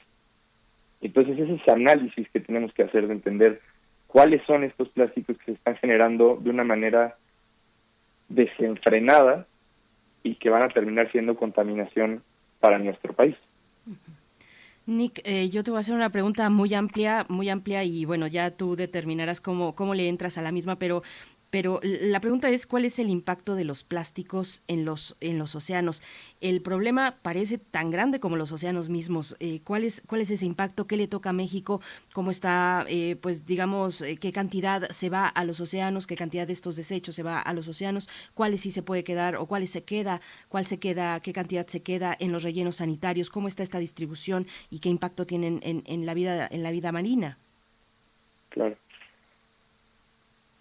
Ok, eh, sí es una pregunta bastante amplia. Vamos a empezar a romperla como por, por partes y la primera es, ¿qué ha pasado con los plásticos? Si bien se estima que la gran mayoría de los plásticos que se han creado desde el principio, o sea, desde que se inventaron, que fue en el año, me parece, 1850, solo el 9% se ha reciclado. De todos los plásticos que se han creado desde ese, desde ese entonces. Y el plástico, al ser un material que no desaparece, que simplemente se rompen estos microplásticos, pues sabemos que todo lo que se ha creado, si no se incineró o no se recicló, sigue en nuestro planeta. Entonces, eso nos deja más del 50% de todos los plásticos que han creado, muchos más están aquí. Eso ha hecho que los encontremos desde la fosa de las Marianas, el punto más profundo del océano, hasta la cima del Everest. Entonces están literal en todo el espectro de altura del planeta y también están en todo el espectro de distribución. Se encuentran en la Antártica, en el Polo Norte, en todos los continentes, en todos los países. A los océanos, cuando llega a los océanos, afecta de una variedad de maneras. Los microplásticos como tal, los peces se los van comiendo, porque pues son tan chiquitos que lo confunden con plancton o con su, su alimento más cercano. Y entonces eso ha generado que ahora uno de cada cinco pescados que comemos contiene plástico. Entonces nos lo estamos comiendo. Las piezas que son más grandes, que todavía no se han, eh, digamos, convertido en microplásticos, también tienden a ser ingeridas y, y son responsables por la muerte de un millón de aves marinas cada año. Un número que va a seguir aumentando ya que la producción de plásticos sigue aumentando. En términos de mamíferos marinos, todo lo que son ballenas, delfines, eh, y bueno, también, aunque no son mamíferos, pero las tortugas y ciertas especies como más grandes tienden a absorber las, lo, bueno, tendían a absorber las bolsas de plástico, o sea, cuando se hacían autopsias de estos animales que llegaban muertos a la playa, y se hacían las autopsias, se encontraban estas bolsas de plástico que los acaban asfixiando o y o llenaban el estómago a tal punto que ellos no pueden procesar ese tipo de materiales claramente y se acaban muriendo porque ya no tenían espacio, o sea, todo su estómago está sobresaturado de estos plásticos.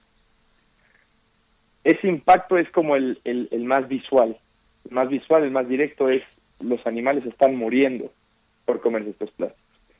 Pero también podríamos entrar al tema de la química de los océanos. Y es que cuando estos plásticos se están rompiendo, o sea, cuando se están rompiendo en microplásticos, están liberando también sustancias, porque son sustancias químicas de las cuales están conformados y también eso genera una liberación de emisiones que al final afecta al cambio climático. Y el cambio climático sabemos que tiene un impacto enorme en los océanos, genera la acidificación de los océanos al incrementar las cantidades de CO2 que entran a los océanos y eso está acabando con los arrecifes de coral del mundo. Entonces, digamos que las complicaciones se pueden ir abriendo tan amplias como las queramos ver hasta cambio climático o tan pequeñas como las queramos ver de saber que ya en todo el océano, vayas donde vayas, vas a encontrar microplásticos. El estómago, el estómago humano, al estómago humano le puede pasar eso. Y esto ya estoy impresionado, Nick. Ya me quiero, me quiero ir al, monte a comer huevos nada más. bueno, yo, yo supongo que sería lo mismo si los humanos ingiriéramos la misma cantidad de plástico. O sea, si comiéramos, porque de verdad es que las fotos son devastadoras, es, el estómago completo lleno de plástico y sí, supongo que, no, hay, no hay humano que pudiera resistir eso tampoco. Ahora, si bien, si bien esto es, es, es la parte un poco fuerte de escuchar de todo este problema, ahí radica la importancia de que entendamos que como mexicanas y mexicanos sí nos podemos unir y sí podemos lograr cambios. Nosotros somos, somos una fuerza muy grande. Todos los votantes y las votantes de México es una fuerza muy grande y a los, a los legisladores y a las legisladoras sí les importa nuestra opinión. Porque a final de cuentas, si ellos quieren servir al país y crecer en una carrera política, necesitan atender las necesidades que nosotros ponemos sobre la mesa. Y esas empiezan, o sea, las, las, más claras siempre son salud pública, acceso al agua, transporte público, pero pues también es el derecho a una ciudad habitable. Desde Ciudad de México, Ciudad de México ha sido pionera en, en muchos temas de salud ambiental y de derechos humanos, y este es uno más en el que si nos unimos lo podemos lograr y ser ese referente que necesita el resto del país para a su vez empezar a cambiar. Nick, bueno, yo, yo también estoy pasmada, la verdad, eh, sin, sin, palabras eh, ante esto. Bueno, nos das muchos elementos y el inicial, cuando nos dice solo se ha reciclado el 9% de todos los plásticos desde que la humanidad, humanidad empezó a, a producir plástico. Solo el 9% se ha reciclado. ¿Cuál es el llamado que hace Oceana hoy, eh, Nick Leopold? Eh, ¿Cuál es el llamado que hace? ¿Cómo nos unimos a esta petición que está en línea? ¿De qué trata esta petición? ¿A quién va dirigida? Claro, eh, la petición va dirigida a Claudia Sheinbaum, a la jefa de gobierno de la Ciudad de México, debido a que 30% de todos los consumidores de México, del comercio electrónico de México, estamos concentrados en la Ciudad de México creemos que somos ese referente que tiene que empezar esta lucha por el resto de los estados que son, digamos que el resto de los clientes están un poco más divididos entre los diferentes estados.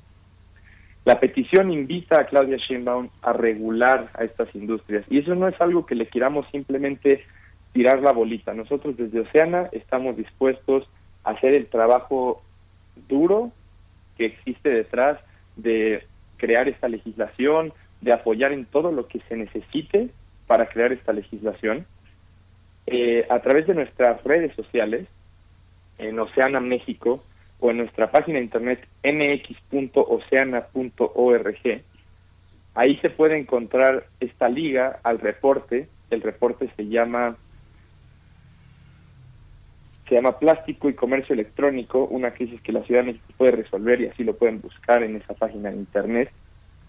Ahí vienen las ligas directas para simplemente darle un clic y se envía un mail automáticamente a Claudia Sheinbaum o enviarle un tweet y igual se envía directamente desde sus cuentas a Claudia Sheinbaum. Y de esa manera nosotros podemos empezar a darle a entender a la jefa de gobierno que si bien Ocean está dispuesta a trabajar para lograr esta legislación y ayudar en todo lo que haga falta de ese trabajo, digamos, un poco más de atrás de oficina, somos muchos y muchas las mexicanas y mexicanos que queremos esto. Esa es la importancia de sumarse aquí. Es, decir, no es Oceana quien quiere esto. Oceana va a trabajar y a dedicarle las horas que hagan falta, pero somos todos y todas quienes queremos esto. Pues muchísimas gracias, Nick Leopold, de, eh, titular de esta de esta campaña en la que tenemos que sumarnos para para contribuir a que este ambiente, que este mundo sea más eh, vivible y gracias por este, por este apoyo. Ya está en nuestras redes sociales, Tamara Quiroz se hace cargo de que este mensaje también llegue a nuestra comunidad. Muchas gracias. Muchísimas gracias. Gracias por el espacio una vez más. Un placer haber hablado con ustedes esta mañana. Gracias. Gracias, Nick. Hasta pronto. Gerente de la campaña eh, Océanos sin Plásticos en Oceana, Nick Leopold. Y bueno, pues ahí están las coordenadas. Vamos a hacer una pausa, una pausa musical a cargo de Iggy Pop, el gran Iggy, Iggy Pop, a cargo de Lost for Life.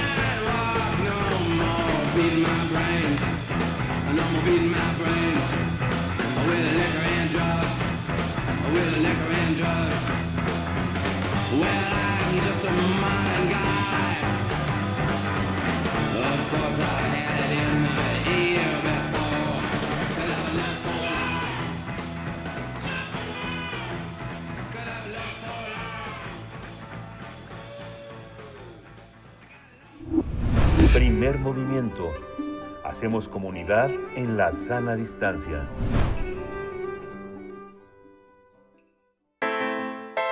Nota Internacional.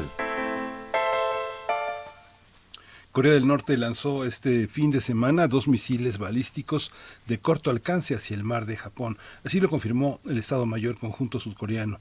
Este es el séptimo lanzamiento que hace el régimen norcoreano en la última de dos semanas. Estas pruebas se producen tras la conclusión de ejercicios navales que se efectuaron en aguas cercanas a la península coreana, en los que participó un portaaviones estadounidense de propulsión nuclear, por lo que dicha presencia en la zona fue duramente criticada por Pyongyang, líder norcoreano. Es eh, en respuesta, Corea del Norte publicó un comunicado donde informó que sus recientes pruebas de misiles son una medida de autodefensa contra Estados Unidos. Los lanzamientos de misiles de Corea del Norte se han intensificado desde la llegada a la zona del portaaviones de uh, SSUSS Ronald Reagan y su grupo de ataque para participar en unas maniobras conjuntas con Corea del Sur y también con Japón. El régimen de Kim Jong-un ha probado misiles balísticos en siete ocasiones desde el 25 de septiembre, el último de 25 eventos de lanzamiento de misiles balísticos y de crucero este año. Especialistas consideran que Pyongyang quiere demostrar que está listo para responder a las tensiones regionales involucrando sus enormes fuerzas armadas. Vamos a tener un análisis sobre estas tensiones recientes entre este bloque de países, estos países, tras el lanzamiento de los misiles por ambas partes. Este día nos acompaña el doctor Fernando Villaseñor, profesor del Colegio de México, especialista en Asia y África. Qué gusto saludarte esta mañana. Gracias por aceptar esta, esta conversación, doctor Fernando Villaseñor. Buenos días. Hola, buenos días, Berenice, Miguel Ángel. Muchas gracias a ustedes por, por invitarme nuevamente a comentar esta noticia. Gracias, eh, doctor Fernando Villaseñor. Eh, este se, se, trata de una cuestión episódica, como ha pasado en muchos momentos entre estos dos países, o tiene giros nuevos, tiene nuevos elementos. Sí, hay una parte donde eh, efectivamente estamos ante el mismo patrón eh, por parte de Corea del Norte de buscar reconocimiento, eh, buscar, por ejemplo, que con estas amenazas se den concesiones, porque el Consejo de Seguridad de Naciones Unidas le ha puesto bastantes embargos a Corea del Norte. Hay una parte de eso que es, eh, digamos, algo que se está repitiendo. Pero eh, de esta noticia quizás hay algunos elementos importantes a considerar. El primero es que eh, estos, esta nueva prueba con misiles intercontinentales eh, demuestra que han mejorado la tecnología por lo que hace a la distancia que pueden recorrer estos misiles y la, la precisión que pueden tener estos misiles, porque la última vez que habían lanzado un misil que tuviera una trayectoria de esta distancia, recordemos que incluso eh, voló más allá de Japón, en Japón incluso hubo una alerta de ataque este, armado, que no había ocurrido esto desde el 2017 cuando eh, habían existido los conflictos con Donald Trump. Entonces, una primera parte tiene que ver con el desarrollo tecnológico, que los analistas están considerando que eh, estos nuevos misiles tienen eh, mucha más distancia y mucha más precisión. Eso sería un primer punto. El segundo, muy importante, tiene que ver con que pues se acerca un periodo de, muy importante en la región asiática. Yo consideraría que el más importante políticamente del año y tiene que ver con eh, el Congreso eh, que implica eh, pues las elecciones en China nuevamente, donde todo apunta que nuevamente pues se reiterará el periodo de, de gobierno de Xi Jinping y bueno esto pone también eh, en esta noticia un peso sobre si continuarán estas pruebas en, en las siguientes semanas, porque el Congreso es el 16 de octubre, estamos a unos días, a cuatro días de que esto ocurra, y en caso de que eh, Corea del Norte siga haciendo estas pruebas, pues obviamente sería eh, muy del desagrado de, Xi Jinping y, y de China.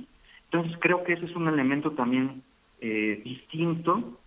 Y por último, pues justamente creo que la noticia tiene que ver con que ya no solamente Corea del Norte es el conflicto en la región, sino desde luego el tema de Taiwán, porque como comentaban en, al inicio de, de esta noticia, pues esto, el USS Ronald Reagan, el, el portaaviones y, y, y, digamos la armada que está ahora en estas aguas, no solamente está controlando y, y tratando de mantener eh, justamente la seguridad por lo que hace a, Corea del Norte para proteger a Corea del Sur y a Japón, que son los aliados más próximos en Asia de, de Estados Unidos, sino también con la relación con Taiwán.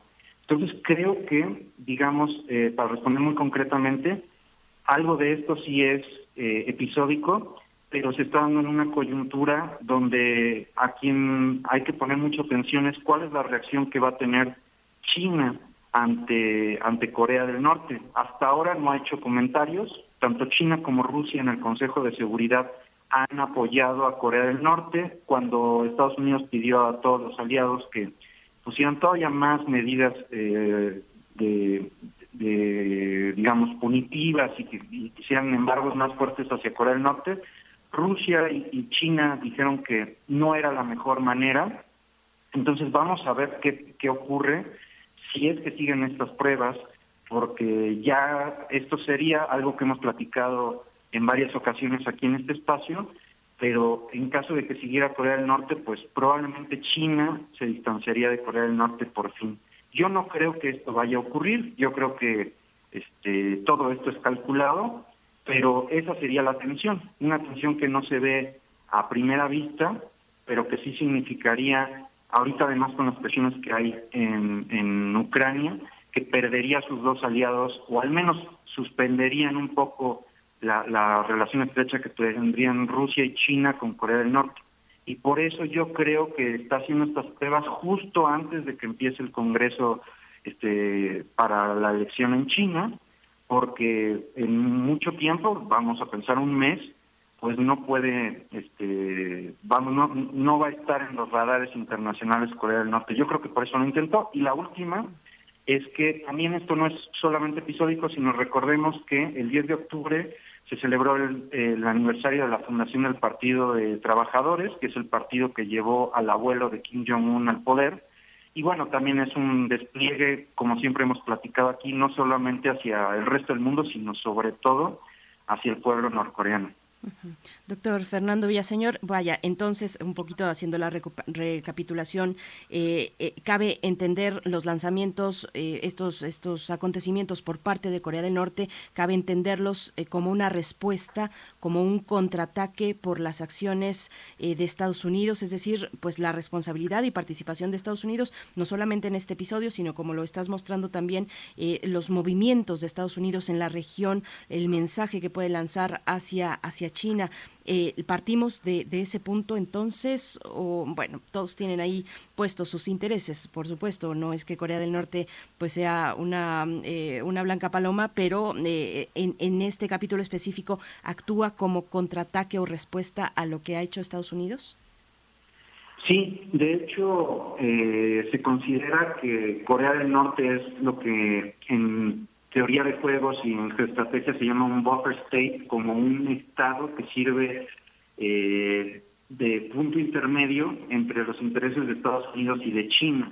Entonces, realmente eh, Corea del Norte es una excusa y, y, y una excusa para que eh, justamente eh, pueda intervenir ahí Estados Unidos y también para que China pues puedan mantener eh, sus intereses eh, de por medio. Como les comentaba, el nuevo escenario que se abre aquí, pues es el que tiene que ver con Taiwán y es el que tiene que ver con las elecciones en el caso de, de China, porque eh, formalmente se hizo una reforma muy, muy, reciente y muy a la medida para que pudiera gobernar más tiempo Xi Jinping, pero se habla también de a ciertos grupos que buscan descontento, eh, bueno, que tienen descontento interno, y a lo cual si eh, se saliera de control Corea del Norte, digamos, siguiera haciendo estas pruebas, entonces eh, pues quedaría muy mal parado Xi Jinping. Entonces realmente Corea del Norte es una excusa para todos los intereses que hay en la región.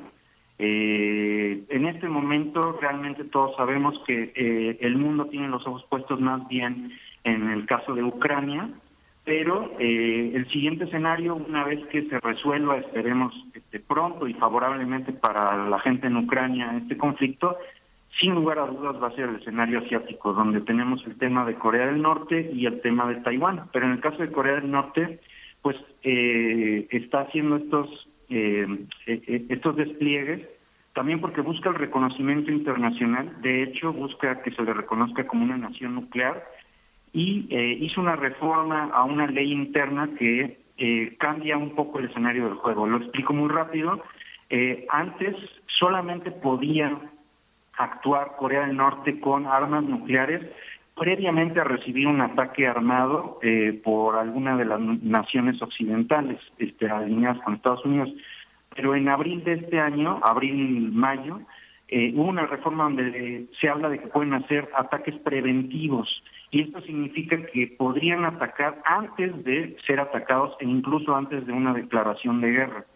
Y eso, eh, pues, habla de que definitivamente, y así también lo dijo eh, Kim Jong-un, eh, están buscando convertirse, ahora sí, sin lugar a dudas, en una nación nuclear.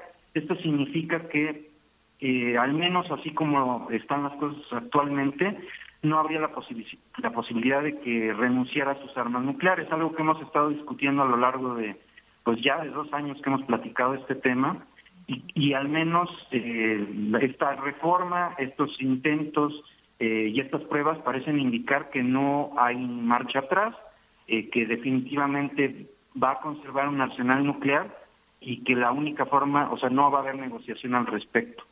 Entonces, este, verdaderamente, como, como lo dices, Berenice, eh, realmente hay muchos intereses de por medio y el gran riesgo aquí es que eh, no pueda controlarlo China eh, a Corea del Norte eh, y que siga con estas pruebas. Yo no creo que eso vaya a ocurrir, sería un- una cuestión pues prácticamente suicida porque el gran, gran aliado que verdaderamente está protegiendo a Corea del Norte es China. Rusia ahorita tiene demasiado que resolver en su cuenta, entonces ya no es un aliado que, que le sirva.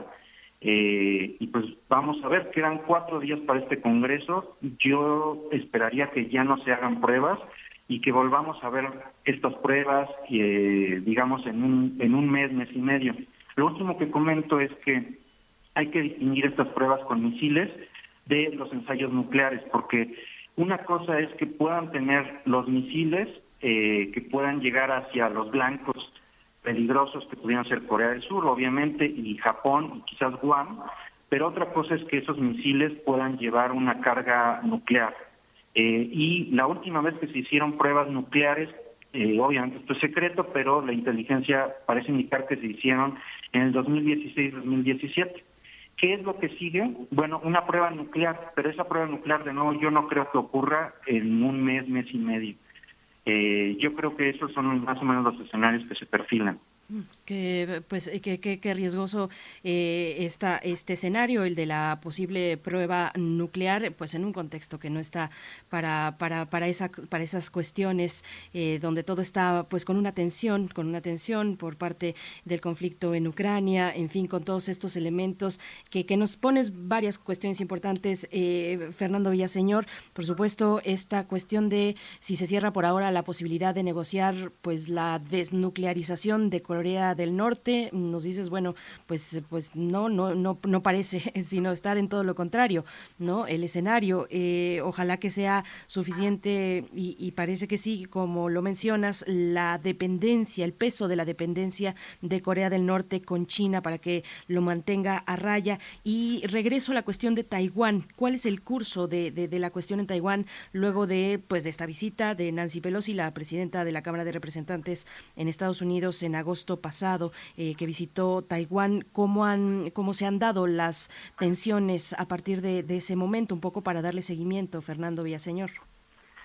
Muchas gracias. Pues sí, eh, Taiwán ha tenido un nuevo impulso eh, pues de defender su autonomía pero China verdaderamente ha mostrado su, su, desagrado hacia no solamente la visita de Nancy Pelosi, en cuyo caso también hizo este, pruebas eh, militares en la región, sino también con el acercamiento de otras naciones hacia, hacia Taiwán.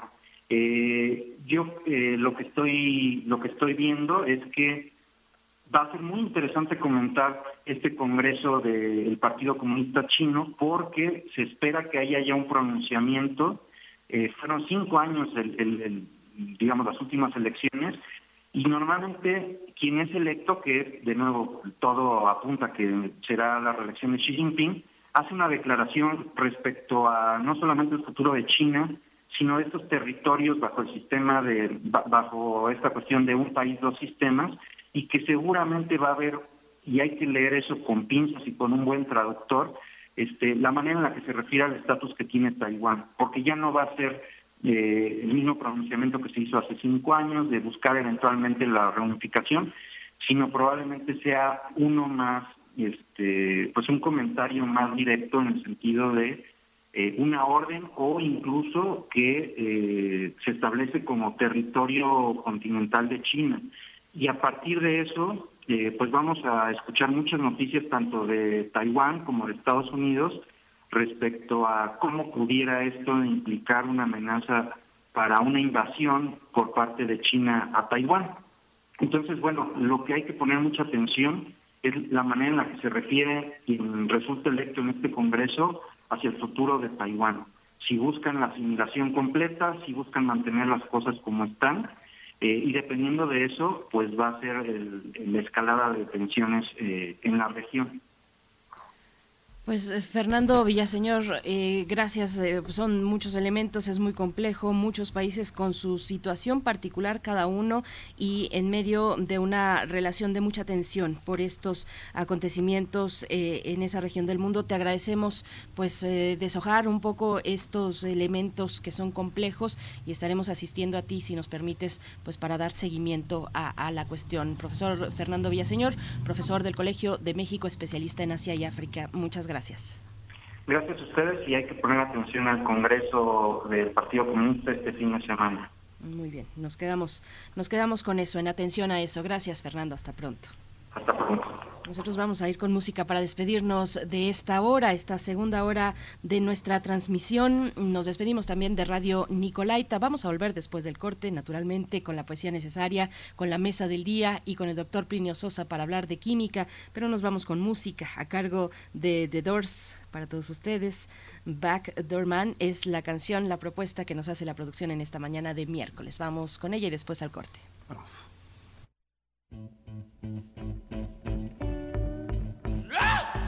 Uh.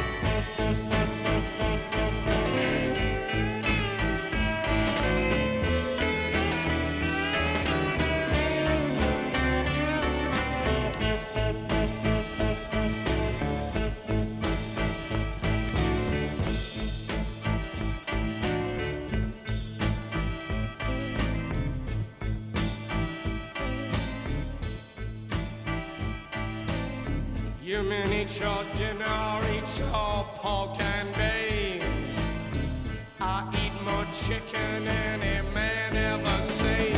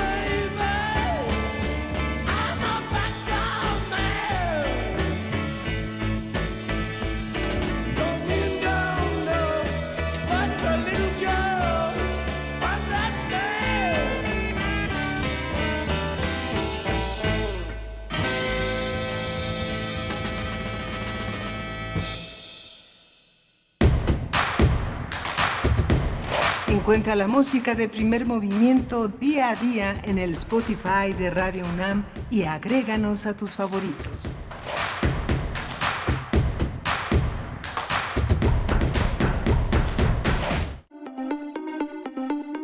Entre acciones y reacciones, seguimos luchando contra el cambio climático y la destrucción del ambiente. Habitare. Agenda Ambiental Inaplazable. Todos los lunes a las 16 horas por el 96.1 de FM después del corte informativo. El cambio es bueno, pero el cambio de conciencia es fundamental. Radio UNAM. Experiencia sonora. Hace 40 años no existía el INE. Las elecciones las organizaba el gobierno. Esto no garantizaba ni la justicia ni la equidad en las contiendas electorales. El INE es valioso porque es como un referí dentro de las elecciones, tanto federales como estatales. El INE es valioso porque me garantiza una paz social. Porque me deja participar en las decisiones del país. Mi INE es valioso para mí porque mi INE soy yo. Y yo.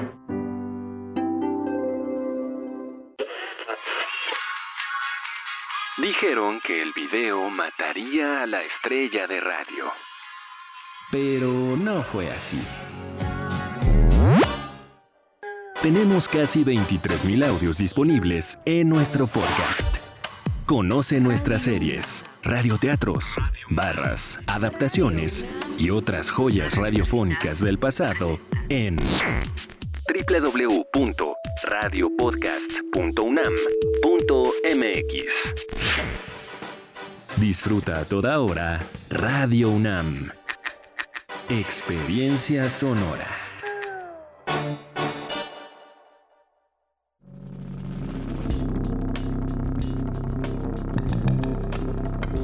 Prisma RU. Relatamos al mundo. Un informativo con visión universitaria. Noticias, análisis, debate. Prisma RU. Conduce Deyanira Morán. Te invitamos a escucharnos de lunes a viernes, de 1 a 3 de la tarde. 96.1 de FM. Radio UNAM. Experiencia sonora.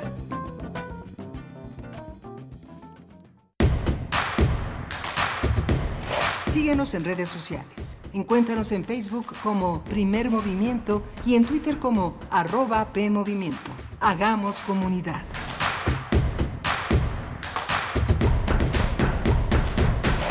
Pues va ga- galopante la mañana, ya son las 9 con 3 minutos y hoy es miércoles 12 de octubre de 2022. Vamos llegando a nuestra tercera hora de transmisión. Bueno, a cuestas muchas conversaciones, ideas, reflexiones, eh, temáticas importantes de atención, como es la cuestión de los plásticos y el comercio electrónico que tuvimos oportunidad de conversar con Nick Leopold, gerente de campaña de Océano sin Plástico en Océana. Eh, bueno, pues también las tensiones entre entre Corea del Norte, Corea del Sur, Japón y Estados Unidos. Bueno, cómo se, cuál es el panorama para China también con estos elementos que se están dando ahí a la puerta de sus fronteras. Estuvimos con Fernando Villaseñor hace un momento conversando al respecto y bueno, eh, viene la poesía necesaria, pero antes de decir y presentar a todo el equipo, el equipo que también por supuesto está en esta hora, Rodrigo Aguilar en la producción ejecutiva, Andrés Ramírez en los controles técnicos, Tamara Quirós en redes sociales, de Antonio Quijano también presente en, eh, eh, con, nuestro jefe,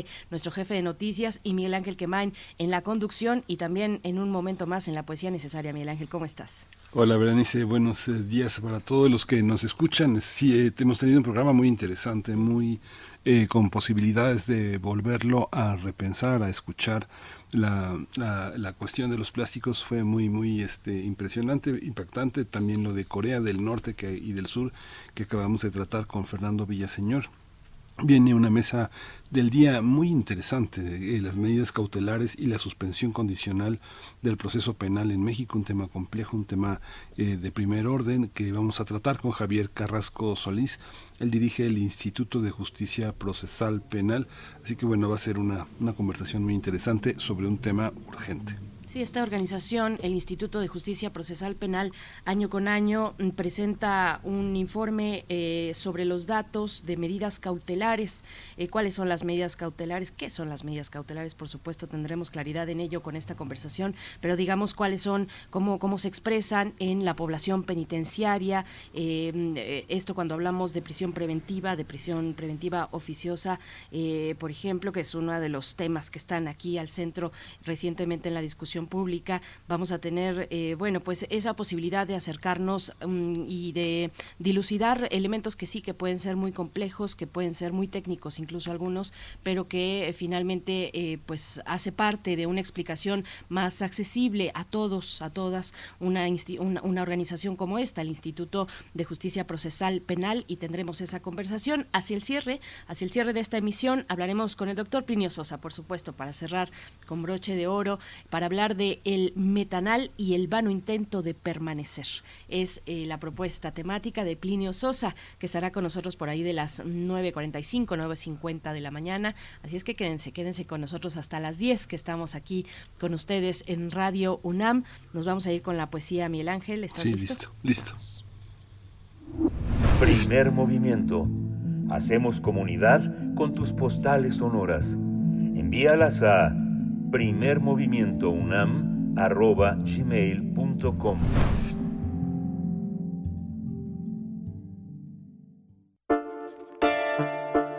Es hora de Poesía Necesaria. La poesía necesaria de hoy está dedicada al gran poeta Gabriel Said, a los poemas traducidos que publicó en el Colegio Nacional y que forman parte de los que él ha traducido y los que le han traducido los que le han traducido, uno de ellos se llama Serenata Huasteca y es el que voy a leer a continuación, que voy a acompañar con una Serenata Huasteca, nada menos que de José Alfredo Jiménez, uno de los grandes maestros de la canción mexicana. Dice así la Serenata Huasteca de Gabriel Said. Si paso por arco y arco, cuando mirándote estoy, en este barco me embarco porque de este barco soy. En este barco me voy porque este barco es mi barco. 2. Paloma, la que volando, volando me enamoró, y yo me volé cantando, y tú dijiste que no, que te siguiera cantando, pero que volando no. 3. Duérmete, arpa de mi amor, ya no vuelvo a molestarte, y ni pienses que me muera, porque no pude tocarte, porque me voy por una güera con la música a otra parte. 4. Qué duro, silbando el tren, ay qué duro el tren silbando, y el adiós en el andén, por tu pañuelo blando, donde en tus ojos mi bien me estabas amortajando.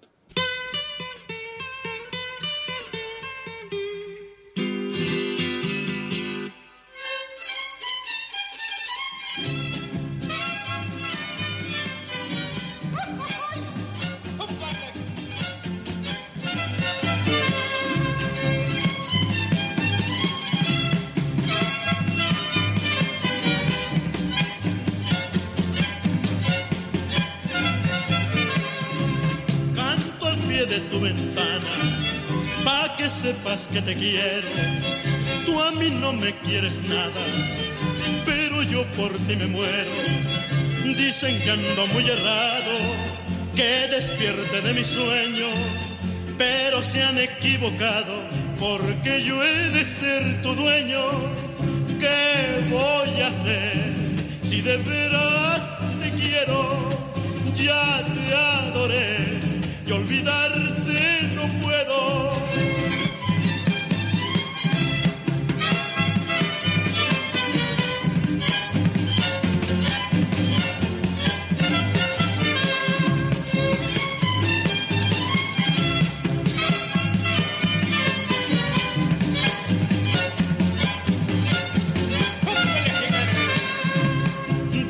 que para conseguirte necesito una fortuna, que debo bajar del cielo las estrellas y la luna.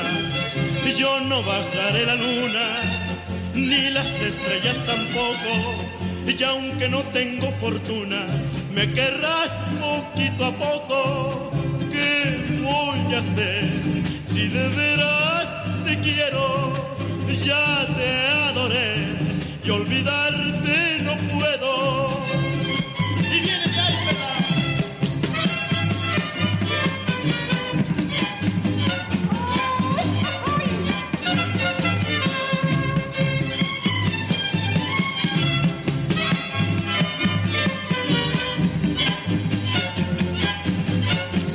bien, paisano. Yo sé que hay muchas mujeres y que sobra quien me quiera, pero ninguna me importa. Solo pienso en ti, morena. Mi corazón te ha escogido y llorar no quiero verlo.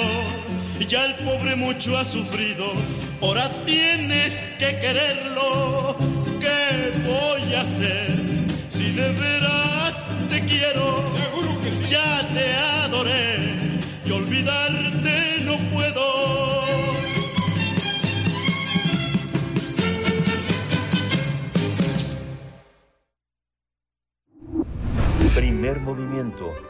Hacemos comunidad en la sana distancia.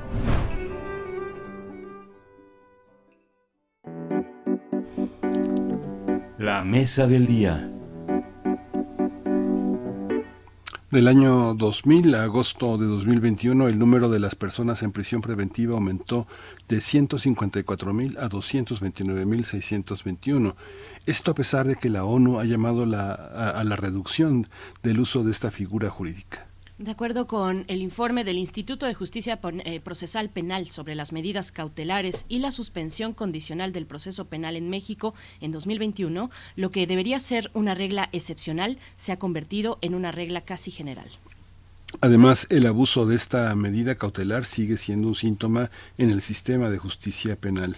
Eh, los datos indican que las mujeres son el sector más afectado. En el fuero común, el 48% de los casos corresponde a mujeres, mientras que en el fuero federal es del 59%.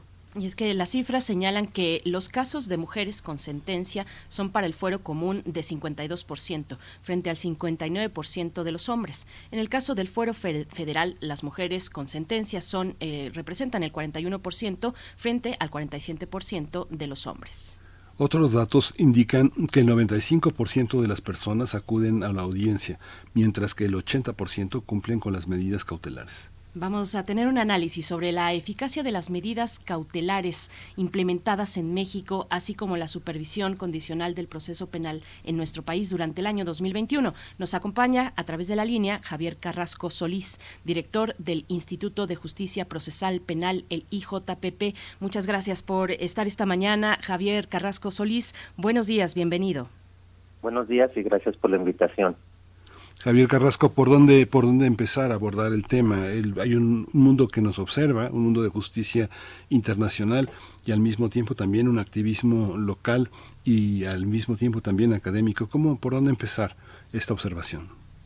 Bueno, pues primero eh, la observación es que en México se sigue utilizando la prisión preventiva de manera generalizada y podemos, eh, bueno, las cifras lo están lo, lo, lo mencionan en los últimos años. La población penitenciaria en México sigue aumentando, aun cuando, de acuerdo a, las, a los lineamientos de Naciones Unidas, habían recomendado en el 2020-2021 que se adoptaran medidas para reducir la población penitenciaria por los riesgos de COVID en los centros penitenciarios. No obstante, esa recomendación internacional en México ha ido aumentando. Entonces tenemos muchísima población penitenciaria en México y esto es en atención a la prisión preventiva oficiosa, la última reforma que se aprobó en, en abril del 2019.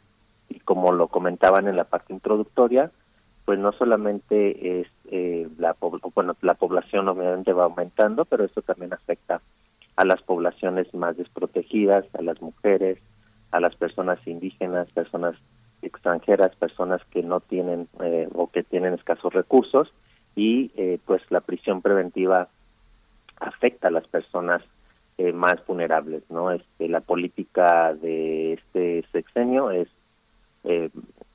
apoyar a las personas que no tienen recursos, entre comillas les dicen las personas pobres, pero eh, la prisión preventiva precisamente afecta a este sector de la población desproporcionalmente. Se afecta a toda la población, pero de manera desproporcional a, a, los grupos en situación de discriminación estructural, como mujeres, personas con escasos recursos, y como lo estaba comentando. Entonces, esa es, es como la primera observación. Ya después vemos las personas que enfrentan procesos penales en libertad, en realidad, de acuerdo a la estadística que nosotros recabamos, sí cumple con las condiciones o las restricciones que los jueces les imponen. A ver, e, esta cuestión, eh, Javier Carrasco, porque prisión preventiva oficiosa pues se lleva los, los reflectores y por, eh, naturalmente, porque los impactos que tiene en la vida de una persona que atraviesa un proceso penal, eh, en los impactos no solo en la persona imputada, sino también en su familia, en su comunidad, pues son múltiples y son muy nocivos también. pero para tener claridad, nociones sobre temas muy complejos, que ese es un problema en sí mismo, que no tengamos claridad como ciudadanos, como ciudadanas, de lo que implica la justicia penal para nosotros, las opciones que hay también eh, eh, que con las que cuentan las autoridades que determinan una u otra medida cautelar, de acuerdo al caso. Te pregunto cuáles son esas medidas cautelares, cuántas y cuáles, eh, con cuáles contamos en nuestro sistema de justicia penal, qué instancia decide y con qué criterios que se imponga una medida cautelar u otra en algún caso. Muy bien, bueno, primero eh, la medida cautelar o una medida cautelar es una decisión que un juez o una jueza toman desde el inicio del proceso cuando una persona es detenida o cuando, o cuando una persona es citada que acuda a, a, una ante un juez del sistema penal de la una de las primeras decisiones que se toma es si la persona enfrenta un proceso en prisión o en libertad esa decisión se llama medida de cuidado o es una medida cautelar. Lo que es, la decisión se toma es para cuidar que el proceso pueda continuar, que no se, no se vaya a interferir, pero también que no se vaya a poner en riesgo a la víctima. Las decisiones que el juez o la jueza toman se llama, como había dicho, medida cautelar. Hay diferentes tipos de medidas. El, la ley, el Código Nacional, establece 14. Una de ellas es la prisión y las otras son medidas que se pueden cumplir en libertad, como por ejemplo el presentarse regularmente a alguna institución que se llama la Unidad de Medidas Cautelares, es una institución de gobierno donde las personas van, firman y se presentan, o que no salga de la ciudad, o que no se acerque a la víctima, a algún testigo, o que no se acerque a algún lugar, que esté bajo la supervisión de alguna institución, eh, que deposite alguna garantía económica, algún monto de dinero, eh, que se separe del domicilio donde vive cuando hay riesgo para la víctima y eh, alguna otra, por ejemplo, en algunos estados, eh, un monitor electrónico con un brazalete electrónico. Todas esas son las medidas cautelares. El, en, en una audiencia se tiene que debatir, se tiene que determinar cuál de estas restricciones el, un juez o una jueza le van a autorizar o la van a imponer eh, a una persona. Quien solicita estas restricciones es la fiscalía y siempre está ahí la defensa para debatir y contraargumentar. La diferencia de la prisión preventiva oficiosa que hemos escuchado en los medios por las por un análisis que la Suprema Corte estaba haciendo y bueno ya tiene varios años es que cuando se impone una prisión preventiva oficiosa o más bien a mí me gusta llamarla automática no existe un debate donde la defensa pueda contraargumentar eh, que la persona vaya a prisión, sino que en automático, de oficio, el juez o la jueza tienen que imponer prisión preventiva y esto se basan únicamente porque la persona está siendo procesada por un delito contenido en una lista que está en la Constitución y en, y en el Código Nacional.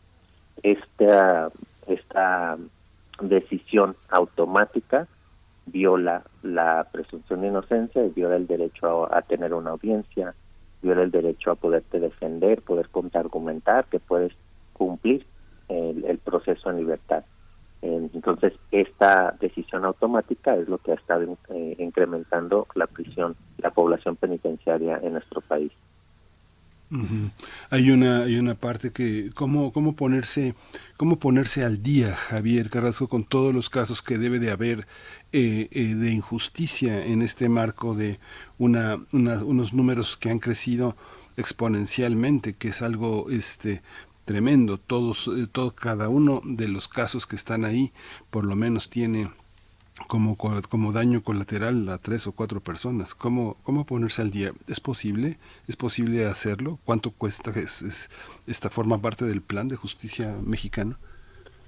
Pues recientemente en la política pública de estos últimos años pareciera que más bien favorece eh, la restricción de los derechos de personas que están enfrentando procesos penales.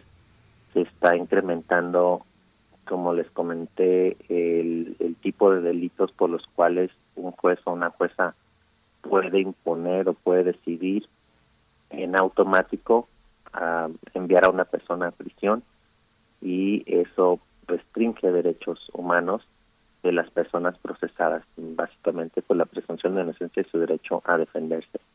Eh, pero no solamente afecta a la persona que está en prisión, sino que también afecta a la familia que pueda tener. No este eh, y también puede afectar a las víctimas porque cuando una persona está en prisión pues no necesariamente se está investigando de manera correcta ese es otro problema que tenemos en nuestro sistema de justicia la falta de investigación objetiva y muchas veces pareciera que hacer justicia es enviar a una persona a prisión en esta fase inicial y con eso sentimos que ya se hizo justicia, aunque posteriormente no se siga la investigación y años después pues la persona tiene que ser liberada porque no eh, no se pudo probar que cometió el hecho delictivo. Y por ejemplo, ahorita hay un caso importante, la Corte Interamericana de Derechos Humanos está bueno, ya está por publicar una sentencia en contra en contra México que posiblemente va a sancionar a México precisamente porque una persona estuvo 17 años en esta prisión automática. Eh, el caso Daniel García contra México va a ser una sentencia posiblemente en contra de México por tener esta figura.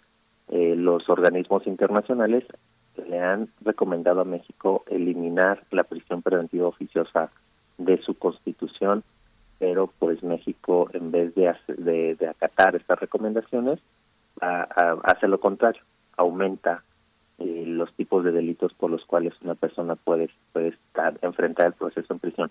Pero no solamente, como decía, afecta a la persona, sino también afecta a su entorno social, su familia y, eh, y la población penitenciaria, pues en los altos costos. También tenemos un dato que eh, las personas que, que están en prisión preventiva son más propensas a aceptar un procedimiento abreviado. Y el, el procedimiento abreviado es una figura donde la persona acepta eh, que cometió el hecho y, eh, y, y- y acepta no ser juzgada por un juicio y no ofrecer sus propias pruebas. Este, a esta figura, con estas características, como lo estoy diciendo, yo le llamo una maquiladora de condena. ¿no? El 39% de las personas en prisión preventiva aceptan el abreviado versus o en contra el 9% de una persona que enfrenta un proceso en libertad. Esto tiene que ver porque cuando estás en prisión, pues estás hay muchísima presión eh, de aceptar o aceptar este, tu, tu responsabilidad y también hay muchísima pues eh, corrupción. Eh, estás propenso a, ser maltratada, maltratado dentro de la prisión. Entonces, todo, todos los daños colaterales que conlleva estar en prisión tiene muchísimos efectos que eh, en este tipo de análisis pues lo estamos tratando de, de, de, señalar.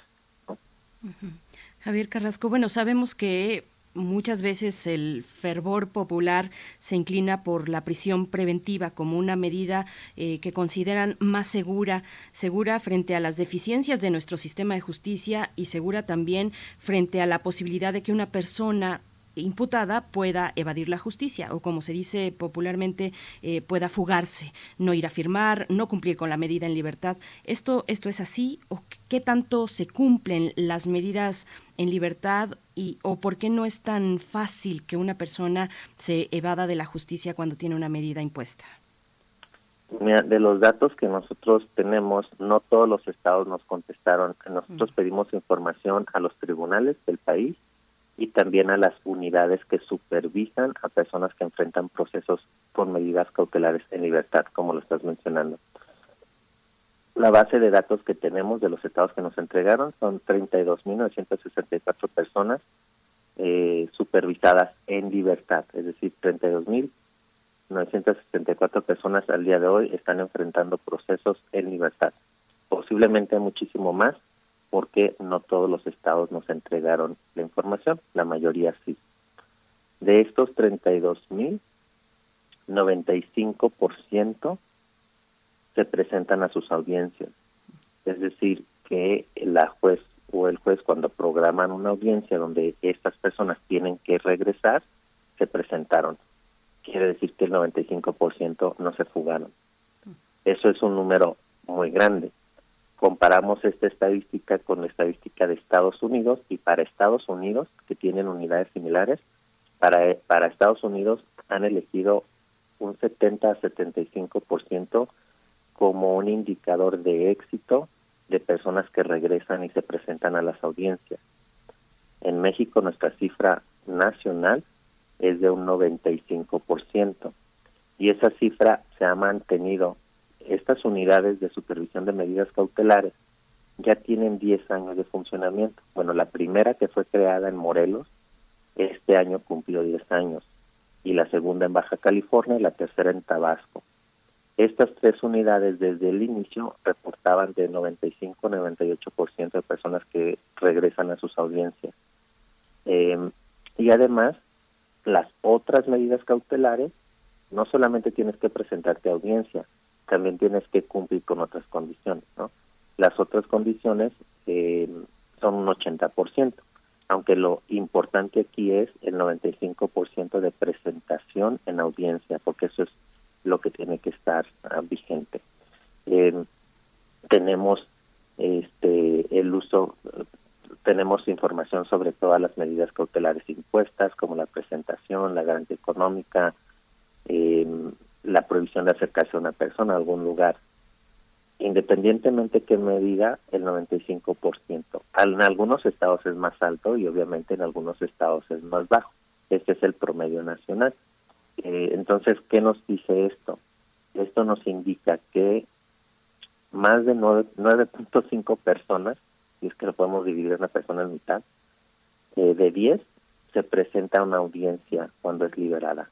Entonces, vamos a poner que el día de hoy liberamos a una persona, le ponemos la restricción de que se presente cada ocho días a firmar a la unidad de medidas cautelares y que cuando se tenga una audiencia de este proceso, regrese, se presente. Nueve de diez personas se presentan. O sea, bueno, en realidad son más de nueve, ¿no? Es, es la fracción porque algunos estados es más alto, en otros es más bajo.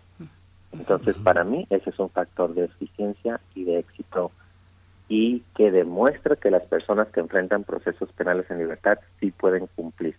La pregunta es, ¿por qué sí? La, la, la, y esto es a través de 10 años, porque lo hemos estado observando. Cada año hacemos este análisis.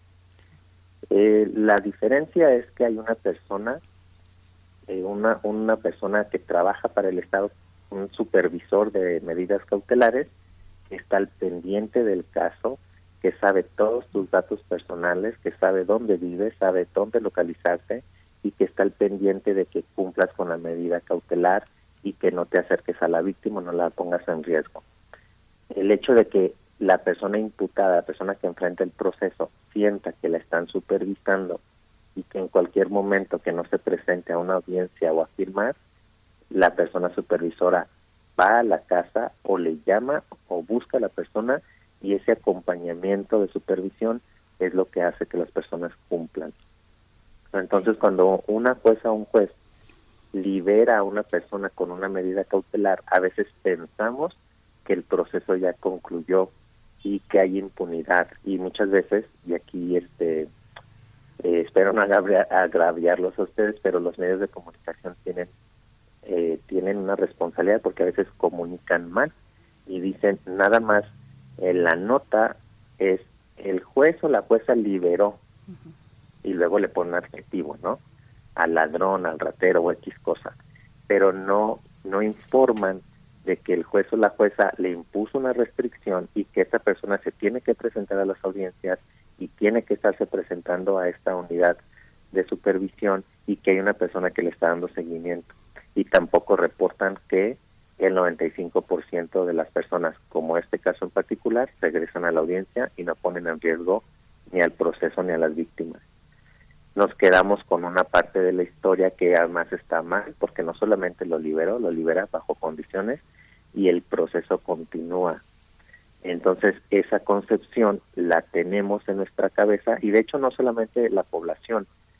Cuando yo doy capacitaciones sobre estos temas a jueces, a fiscales, a defensas públicas y privadas, el instinto es, si lo dejo libre se va a fugar. Y después yo les pregunto, de los últimos 100 casos que ustedes han tenido, ¿cuántas personas regresan a la audiencia? Quiero que me identifiquen los casos y entonces me hablan de un caso de 100.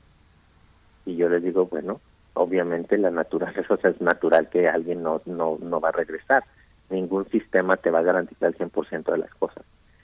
Y entonces ya empiezas como a desconstruir muchos eh, prejuicios que tenemos, porque son muchos prejuicios, pero lo, nosotros lo demostramos con estadística y esto es muy difícil porque venimos la sociedad pide cárcel y pide sangre. Somos una sociedad de venganza, una sociedad que nos han enseñado los sistemas patriarcales que la venganza es lo más efectivo cuando tenemos otra forma de hacer justicia y que funciona. Sí. Javier Carrasco, bueno, no nos ofendemos, yo al menos no me ofendo, porque vemos cómo como medios nos erigimos en tribunales, pues eso, en tribunales mediáticos con gran facilidad y no logramos entender, actualizarnos, capacitarnos en estos temas cuando hay en México enfrente una deuda de justicia tan importante que requiere de medios de comunicación a la altura, es mi opinión. Pero solamente eh, para precisar entonces una cuestión, hablabas de las autoridades, de las personas que están a cargo de dar seguimiento a las medidas cautelares. ¿Qué pasó con, esa, con ese seguimiento, con el seguimiento a esos procesos durante la pandemia, cuando tuvimos suspensión de algunas actividades, pues en términos generales en, en, la administración pública? Sí. Durante la pandemia, en, cuando inició como la restricción de movimiento en, en marzo, abril y mayo del 2020, el instituto ha promovido la creación, o sea, yo soy del Instituto de Justicia Procesal Penal, su director, y desde hace 10 años nosotros apoyamos en crear el modelo de las unidades de medidas cautelares, en corto le, denominamos UMECA. Eh, hace 10 años comenzamos a crear la primera en Morelos. Esa experiencia eh, nos llevó a crear un manual de implementación para que todos los demás estados y la Ciudad de México lo tomara y creara su propia instancia de supervisión. Este modelo está regulado en el Código Nacional y al día de hoy todos los estados, incluyendo la Federación y la Ciudad de México, tienen una unidad de medidas cautelares y de supervisión. Esta, esta unidad es la que está supervisando a las personas y es la, la, la que está registrando toda esta información.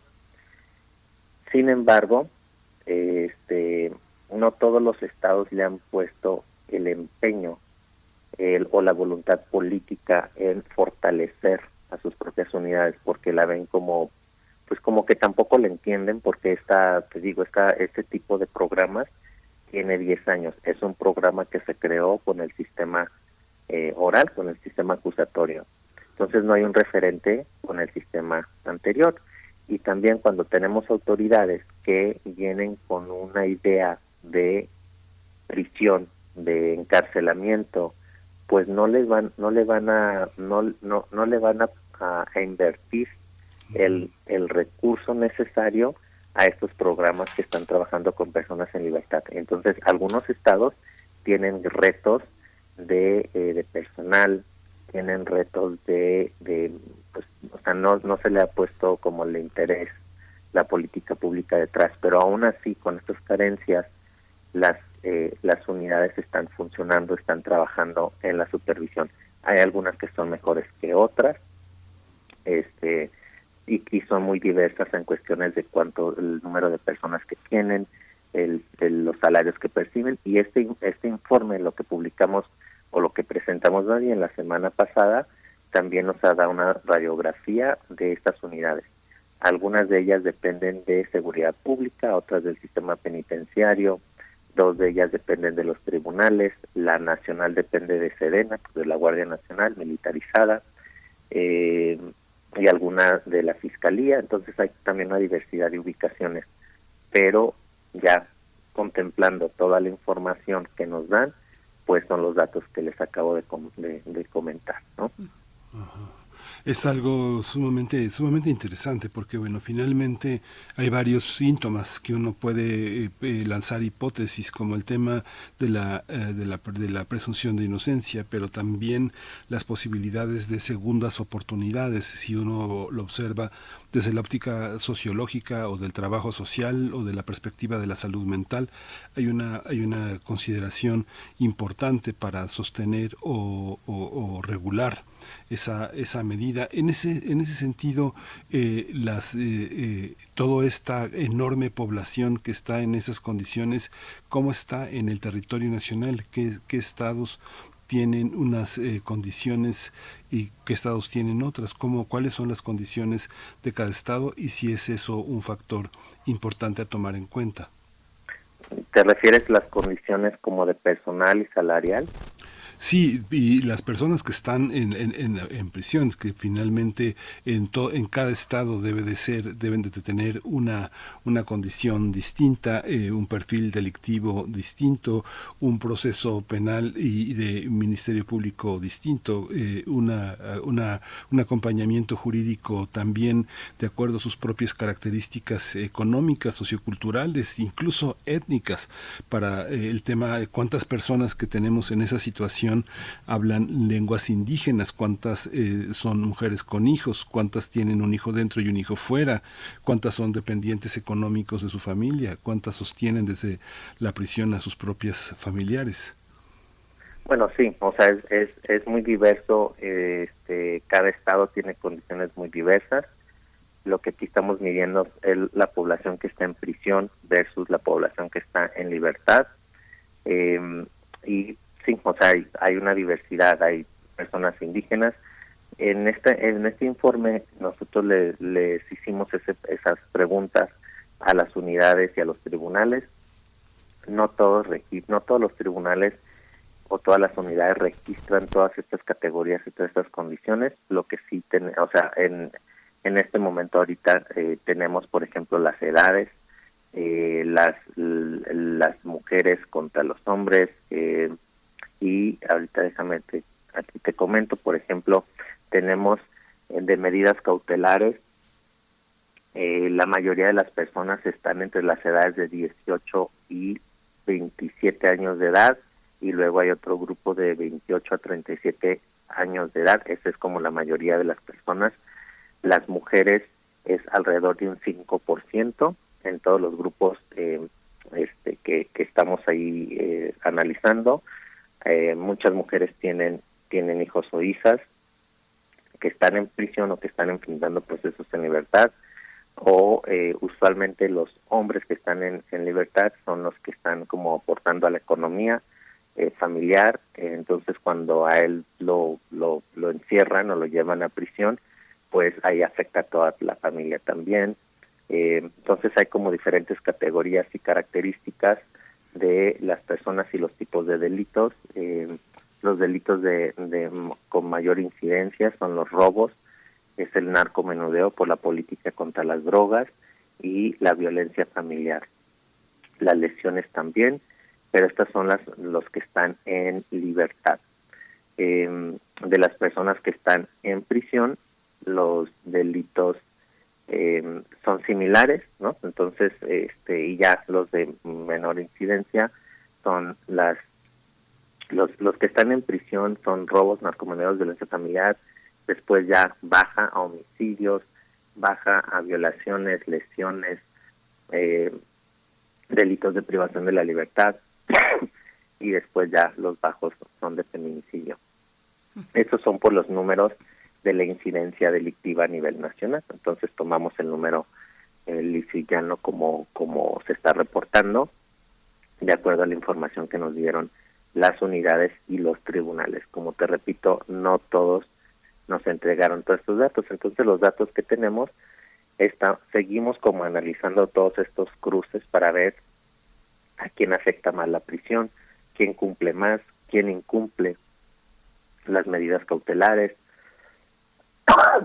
y toda esta información pues podemos hacer todos los cruces eh, para llegar a las conclusiones y las conclusiones son que las personas que enfrentan procesos en libertad sí están cumpliendo independientemente del estado. Hay algunos como te digo tienen mucho mayor cumplimiento que otros. Por ejemplo aquí estoy viendo la información este en el estado de México es casi el 90% de las personas que cumplen en Durango un 93%, en, en Morelos un 83%, eh, Oaxaca 94%, y hay unos estados como Colima, que es un 33%, y Jalisco un 39%. En estos dos estados, que son los estados más bajos de cumplimiento, ahí se tendría que trabajar con estos estados para analizar todos los casos y ver qué es lo que ocurre del incumplimiento, ¿no? Pero la mayoría de los estados está sobre el 80% de cumplimiento y a nivel nacional es un 80. ¿Esto qué significa? Significa que la persona se presentó a donde tenía que firmar el tiempo que le dijeron. Este, no salió de la ciudad si es que esa fue la, restricción. Entonces ahí va a depender cuál fue la restricción que le, que le impusieron, pero lo que le hayan impuesto pues está cumpliendo. La gran mayoría, 8 de 10, cumple con las medidas que eh, el juez o la jueza le impone. Pues Javier Carrasco, director del Instituto de Justicia Procesal Penal, una última reflexión en realidad que te pido eh, y es precisamente para el cierre, eh, ¿cómo, ¿cómo te explicas ese incremento, cómo se explican ustedes desde el IJPP ese incremento en prisión preventiva a pesar de que tenemos pues ciertos esfuerzos, ciertos avances para calibrar esta cuestión, no pasar más de dos años en esa situación, el tema de la amnistía y otros elementos que podrían pues hacernos suponer que eh, pues hay avances y no necesariamente un aumento en la prisión preventiva que como has dicho pues eh, pues es nociva para, para la comunidad, para la colectividad, para la vida de la persona que además cumple, cumpliría con una medida cautelar en libertad. ¿Cómo, cómo lo explicas Javier para, para el cierre de esta conversación? Eh, bueno, una la consecuencia del incremento es por esta reforma de abril del 2019, donde se incrementaron más del doble de los delitos por los cuales procede una prisión automática en, desde el primer momento. Esa es una consecuencia. Eh, la otra es que, pues, las autoridades eh, la política pública de seguridad y política pública del sistema de justicia actualmente favorece la prisión. En la prisión hay muchísima corrupción eh, de personas para que una defensa pueda ver a, a la persona interna que está representando o la familia que quiere ver a su familiar que está ahí adentro, tiene que pagar una cuota, por todo tienen que pagar. Entonces eso es un incentivo perverso donde hay muchísima corrupción dentro de la prisión. Y eh, cuando una persona está dentro de prisión, pues es se les facilita presionar para que acepten ciertas condiciones y, eh, y aceptar como la que sean víctimas de corrupción. Entonces tenemos un incentivo perverso carcelario que eh, no está enfocado en los derechos humanos. Entonces la comunidad que trabajamos por los derechos humanos y la libertad, pues nos ven como, pues como que estamos hablando de otras cosas. ¿Por qué? Porque el incentivo es mientras tengas más personas en prisión, hay más presión para obtener corrupción y esa es la gran realidad de nuestro sistema penitenciario. No, o sea, la prisión por ejemplo, cuando ha habido estos debates, nosotros decimos, si ustedes pueden pueden garantizar que la prisión preventiva ha, ha reducido, por ejemplo, porque uno de los argumentos es que reduce la incidencia delictiva, ¿no? Este, si reduce la incidencia delictiva, si reduce la cantidad de homicidios, de feminicidios, de desaparición, de todo lo que ahorita tenemos, entonces tal vez ellos pueden ganar el argumento. Pero la realidad es que cada año nuestro país es más violento, la incidencia delictiva es mucho más alta, que nos lleva a, a analizar que la prisión preventiva no pues estos estudios son a nivel internacional, no solamente en México, porque lo estoy diciendo yo, el aumentar penas y el crear más delitos de prisión preventiva no reduce la incidencia delictiva, porque la incidencia delictiva se combate con otras políticas de prevención que en nuestro país, francamente, no están, no existen. Entonces, la prisión preventiva automática es una píldora o es un remedio para un mal que no tiene una correlación uno con otro. Políticamente, esto gana votos y es populismo penal. El populismo penal es cuando te estoy dando un supuesto, una, una supuesta solución que es popular, pero en el fondo no resuelve la situación y eso es lo que pasa con la prisión preventiva automática. Hemos dado los datos en cuanto se ahorra al Estado, en que las personas pueden cumplir en libertad, en que se debe de fortalecer las unidades de supervisión de medidas cautelares, pero eso no gana votos. Lo que les gana votos es tener personas en prisión y no en libertad. Sí. Y esa es la triste realidad. Pues Javier Carrasco Solís, eh, director del Instituto de Justicia Procesal Penal, muchas gracias por toda esta reflexión. Le daremos continuidad y ojalá continúes eh, eh, colaborando con esta, con estas observaciones aquí en Primer Movimiento en Radio Una. Muchas gracias, Javier. Muchas gracias por la invitación. Gracias. Hasta pronto, Javier Carrasco Solís. Bueno, ahí tienen su cuenta en Facebook, su cuenta en Twitter también, su dirección electrónica de eh, la dirección electrónica del, del, Instituto de Justicia Procesal Penal. Lo encuentran en todas estas plataformas con las siglas IJPP por si quieren más información. Y bueno, nosotros vamos a ir en este momento, 9 con 47 minutos de la mañana, directamente con el doctor Plinio Sosa para hablar de química. Primer movimiento. Hacemos comunidad en la sana distancia.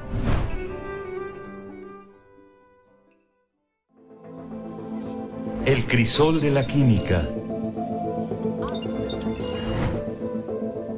Damos la bienvenida al doctor Plinio Sosa, académico de la Facultad de Química y divulgador científico, hoy para hablar de el metanal y el vano y intento de permanecer. Bueno, un intento que persiguen muchos, ese intento de permanecer de alguna u otra forma. Doctor Plinio Sosa, ¿cómo te encuentras? Muy buenos días. ¿Qué tal, Bere? Buenos días, Miguel Ángel, buenos días también. Doctor, buenos días. Sí, el metanal o formaldehído es una sustancia gaseosa, incolora, con un olor picante y muy soluble en agua. Es el más simple de los aldehídos. Sus moléculas contienen un carbono, dos hidrógenos y un oxígeno. Por eso su fórmula es CH2O. El sello distintivo de los aldehídos es que presentan un grupo carbonilo terminal. El grupo carbonilo es un carbono unido a un oxígeno mediante un doble enlace. En las cetonas el grupo carbonilo aparece en alguno de los carbonos del medio, pero en los aldehídos el carbonilo se encuentra al final de la cadena. Como el oxígeno es más electronegativo que el carbono, es decir, atrae más fuertemente los electrones, en el grupo carbonilo se genera un dipolo eléctrico. El oxígeno queda ligeramente negativo, mientras que el carbono queda ligeramente positivo. Esta polaridad es la que hace que el metanal sea muy soluble en agua, que es el, agua es la sustancia polar por excelencia. En química, el prefijo met se usa para indicar que hay un solo carbono en las moléculas de una determinada sustancia. Y el sufijo al se utiliza para señalar que se trata de un aldehído. Por eso, el aldehído derivado del metano de un solo carbono se llama metanal. Sin embargo, como ocurre con la mayoría de las sustancias más conocidas, el metanal tiene sus apodos. Formaldehído es un apodo y otro que se usa mucho es formol. El sufijo form viene del latín formica, ya que se parece mucho al ácido fórmico, que es la sustancia que inyectan algunas hormigas al morder. Sin embargo, la palabra formol no se refiere a una sola sustancia, sino a una solución acuosa en la que el metanal está en una concentración de 40 mililitros por cada 100 mililitros totales. El metanal se encuentra en muchas partes en la naturaleza. Se forma de manera natural en la atmósfera superior de nuestro planeta. De hecho, el 90% del formaldehído total en el medio ambiente proviene de esta zona de la atmósfera. Además, el metanal está presente en todos los organismos vivos. Se forma como subproducto del metabolismo de los aminoácidos serina y treonina y se encuentra en el torrente sanguíneo de varios primates, incluidos nosotros, los Homo sapiens. Y también se ha detectado en el espacio exterior. Fue la primera sustancia orgánica detectada en el medio interestelar y eso ocurrió en 1969. Desde entonces, se ha observado en muchas otras regio- regiones de nuestra galaxia. ¿sí? A escala industrial, el formaldehído se produce mediante la oxidación del metanol, que es el alcohol de un solo carbono. El metanal es una de las sustancias más importantes de la industria química. Se utiliza en la manufactura de diversos productos, medicamentos, pinturas, explosivos, plásticos, pero principalmente en la producción de resinas industriales. Por ejemplo, la resina de urea formaldehído o la de melamina o la resina fenol formaldehído. Estos polímeros, estas resinas, son adhesivos permanentes que se utilizan en las alfombras, por ejemplo, y en la fabricación del triplay para pegarlo, el conglomerado de madera, se usa estos resinas. También se usan para fabricar materiales aislantes o se vierten en moldes para producir objetos de determinada forma. La industria textil utiliza las resinas de formaldehído como acabados para hacer telas resistentes a las arrugas. Entonces, con el formaldehído se logran telas resistentes a las arrugas. Y esta es su aplicación más importante, es decir, la producción de, re- de resinas es lo más, más importante. De hecho, representa más de la mitad del consumo del formaldehído. ¿no? O sea, más de la mitad de la producción se usa para la fabricación de resinas. También se usa como conservante en algunos cosméticos y productos de higiene personal como champús y cremas de baño. ¿sí? Hay un reactivo muy interesante, es el reactivo de Marquis, ¿no? de Marquis, que es una mezcla de ácido sulfúrico y metanal y se utiliza como prueba puntual, simple, para identificar algunos opiáceos, opiáceos perdón, y otras drogas, especialmente para detectar éxtasis. ¿sí? Bueno, y por supuesto su aplicación más conocida, para conservar y fijar células y tejidos. ¿sí? Una última reflexión. El formol nos permite a los seres humanos conservar células, tejidos e incluso cuerpos enteros. Sin embargo, no deja de ser otro vano intento de nuestro ingenuo deseo de permanecer. Mm. Ya entendí, doctor Plinio Sosa, ya entendí por dónde iba. Dije, ¿por dónde? ¿Por dónde es que? ¿A qué horas va a llegar? Cuando veo los títulos que nos envía el doctor Plinio Sosa, pues eso, nos pone a pensar, a ver, ¿por dónde será? ¿Por dónde será? Y siempre nos sorprende. Pues ahí quedó, ahí quedó con, con esta posibilidad de, pues, de, de, de mantenernos, de mantenernos en Formol eh, por mucho tiempo, pero pues es un vano intento de permanecer en realidad. Doctor Plinio Sosa, muchas gracias como siempre. Saludos a tus alumnos también en la Facultad de Química y a toda la, Claro comuni- que sí. la comunidad. Gracias. Sí. Hasta luego, Miguel Ángel. Hasta luego, doctor. Muchas gracias por todo. Gracias. Bueno, Nos pues despedimos. eh, ahí estuvo el doctor Plinio Sosa, que a quien le llegan pues muchos comentarios siempre, eh, pues eh, felicitando su sección eh, y pues bueno, ustedes lo pueden seguir en sus redes sociales, en su cuenta de Twitter, arroba Pliniux, ahí se encuentra el doctor Plinio Sosa comentando algunas cosas y bueno, nosotros estamos ya al punto del cierre, Miguel Ángel, continúa el festival, bueno, el Festival Cultura UNAM mm, eh, hasta el 16 de octubre, hasta este domingo que cierra con este con este concierto de eh, Daca Bra- Daja Braja, esta agrupación, este cuarteto, incluido en su mayoría por mujeres, por mujeres, eh, un cuarteto ucraniano, pues con una relevancia muy importante en la música y bueno, políticamente también ahora en estos en estos momentos complicados, Miguel Ángel, pero pero viene muy bien la, bueno, continúa y va bien el Festival Cultura UNAM de la UNAM. Eh, acérquense a las redes sociales de este festival, pues para que puedan ir agendando hacia el fin de semana lo que van a encontrar. El jueves, por ejemplo, el día de mañana, sí, ya mañana es jueves 13, es el Festival de las Lenguas de América, por ejemplo, eh, a las cinco y media de la tarde. Se abren las puertas a las 5. El acceso es libre, se abren a las 5 y empiezan puntualmente a las 5.30. Así es que si tienen eh, pensado lanzarse para allá, pues háganlo con tiempo suficiente para tener un buen lugar además y poder disfrutar de este Festival de Lenguas, de lenguas eh, en, en América, Miguel Ángel. Sí, mañana empieza también este eh, Docs eh, MX, este gran encuentro que va a tener el lugar del 13 al 23 de octubre. Toda es una organización no gubernamental sin fines de lucro, eh, una, una de los más grandes repositorios de la vida documental eh, eh, en el mundo. Es uno de los grandes, grandes repositorios y arrancó también con este reto Docs que convocó a más de 100 personas que se pusieron a hacer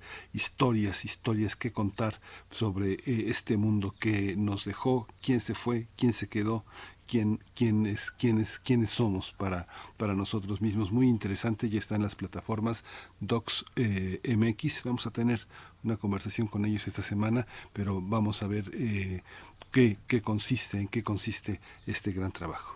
Por supuesto. Y bueno, por último, por último, el momento de los de los anuncios, pero bueno, en el mismo contexto del Festival Cultura UNAM, el pasado 7 de octubre se, eh, se presentó este, esta antología Monstrua, Monstrua, antología de 10 escritoras mexicanas que coordina Brenda Lozano y Gabriela eh, Jauregui. Mm, Vale, vale la pena, ya se hizo la presentación, fue en la librería Jaime, Tor- eh, Ja- Jaime Terrés en Ciudad Universitaria, bueno, García Terrés, perdón, García Terrés en Ciudad Universitaria, pero eh, bueno, pues queda ahí la oportunidad de que se acerquen, de que se hagan de un ejemplar de Monstrua, antología de 10 escritoras mexicanas. Todavía no tengo el mío, pero prometo eh, ir pronto por él, por mi ejemplar y comentarles un poco y ojalá aquí también estemos en posibilidad de que las coordinadoras nos acompañen para decirnos, pues explicarnos de qué va esta antología, cómo fue la selección de 10 escritoras mexicanas para integrar este,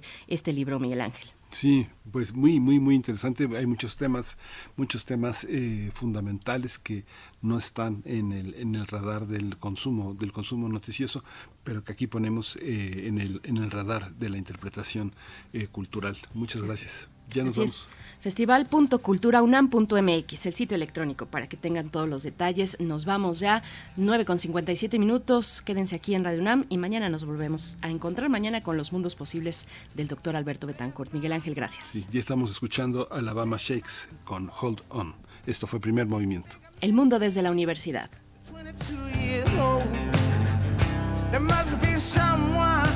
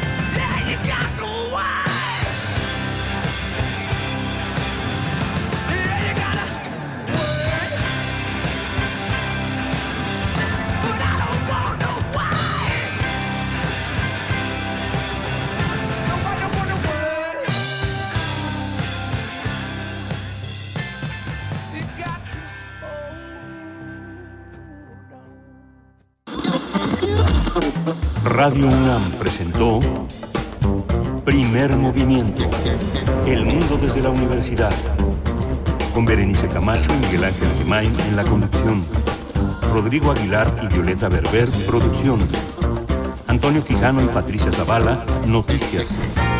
Miriam Trejo, coordinación de invitados. Tamara Quirós, redes sociales. Arturo González, operación técnica. Locución, Tessa Uribe y Juan Staca. Quédate en sintonía con Radio UNAM. Experiencia sonora.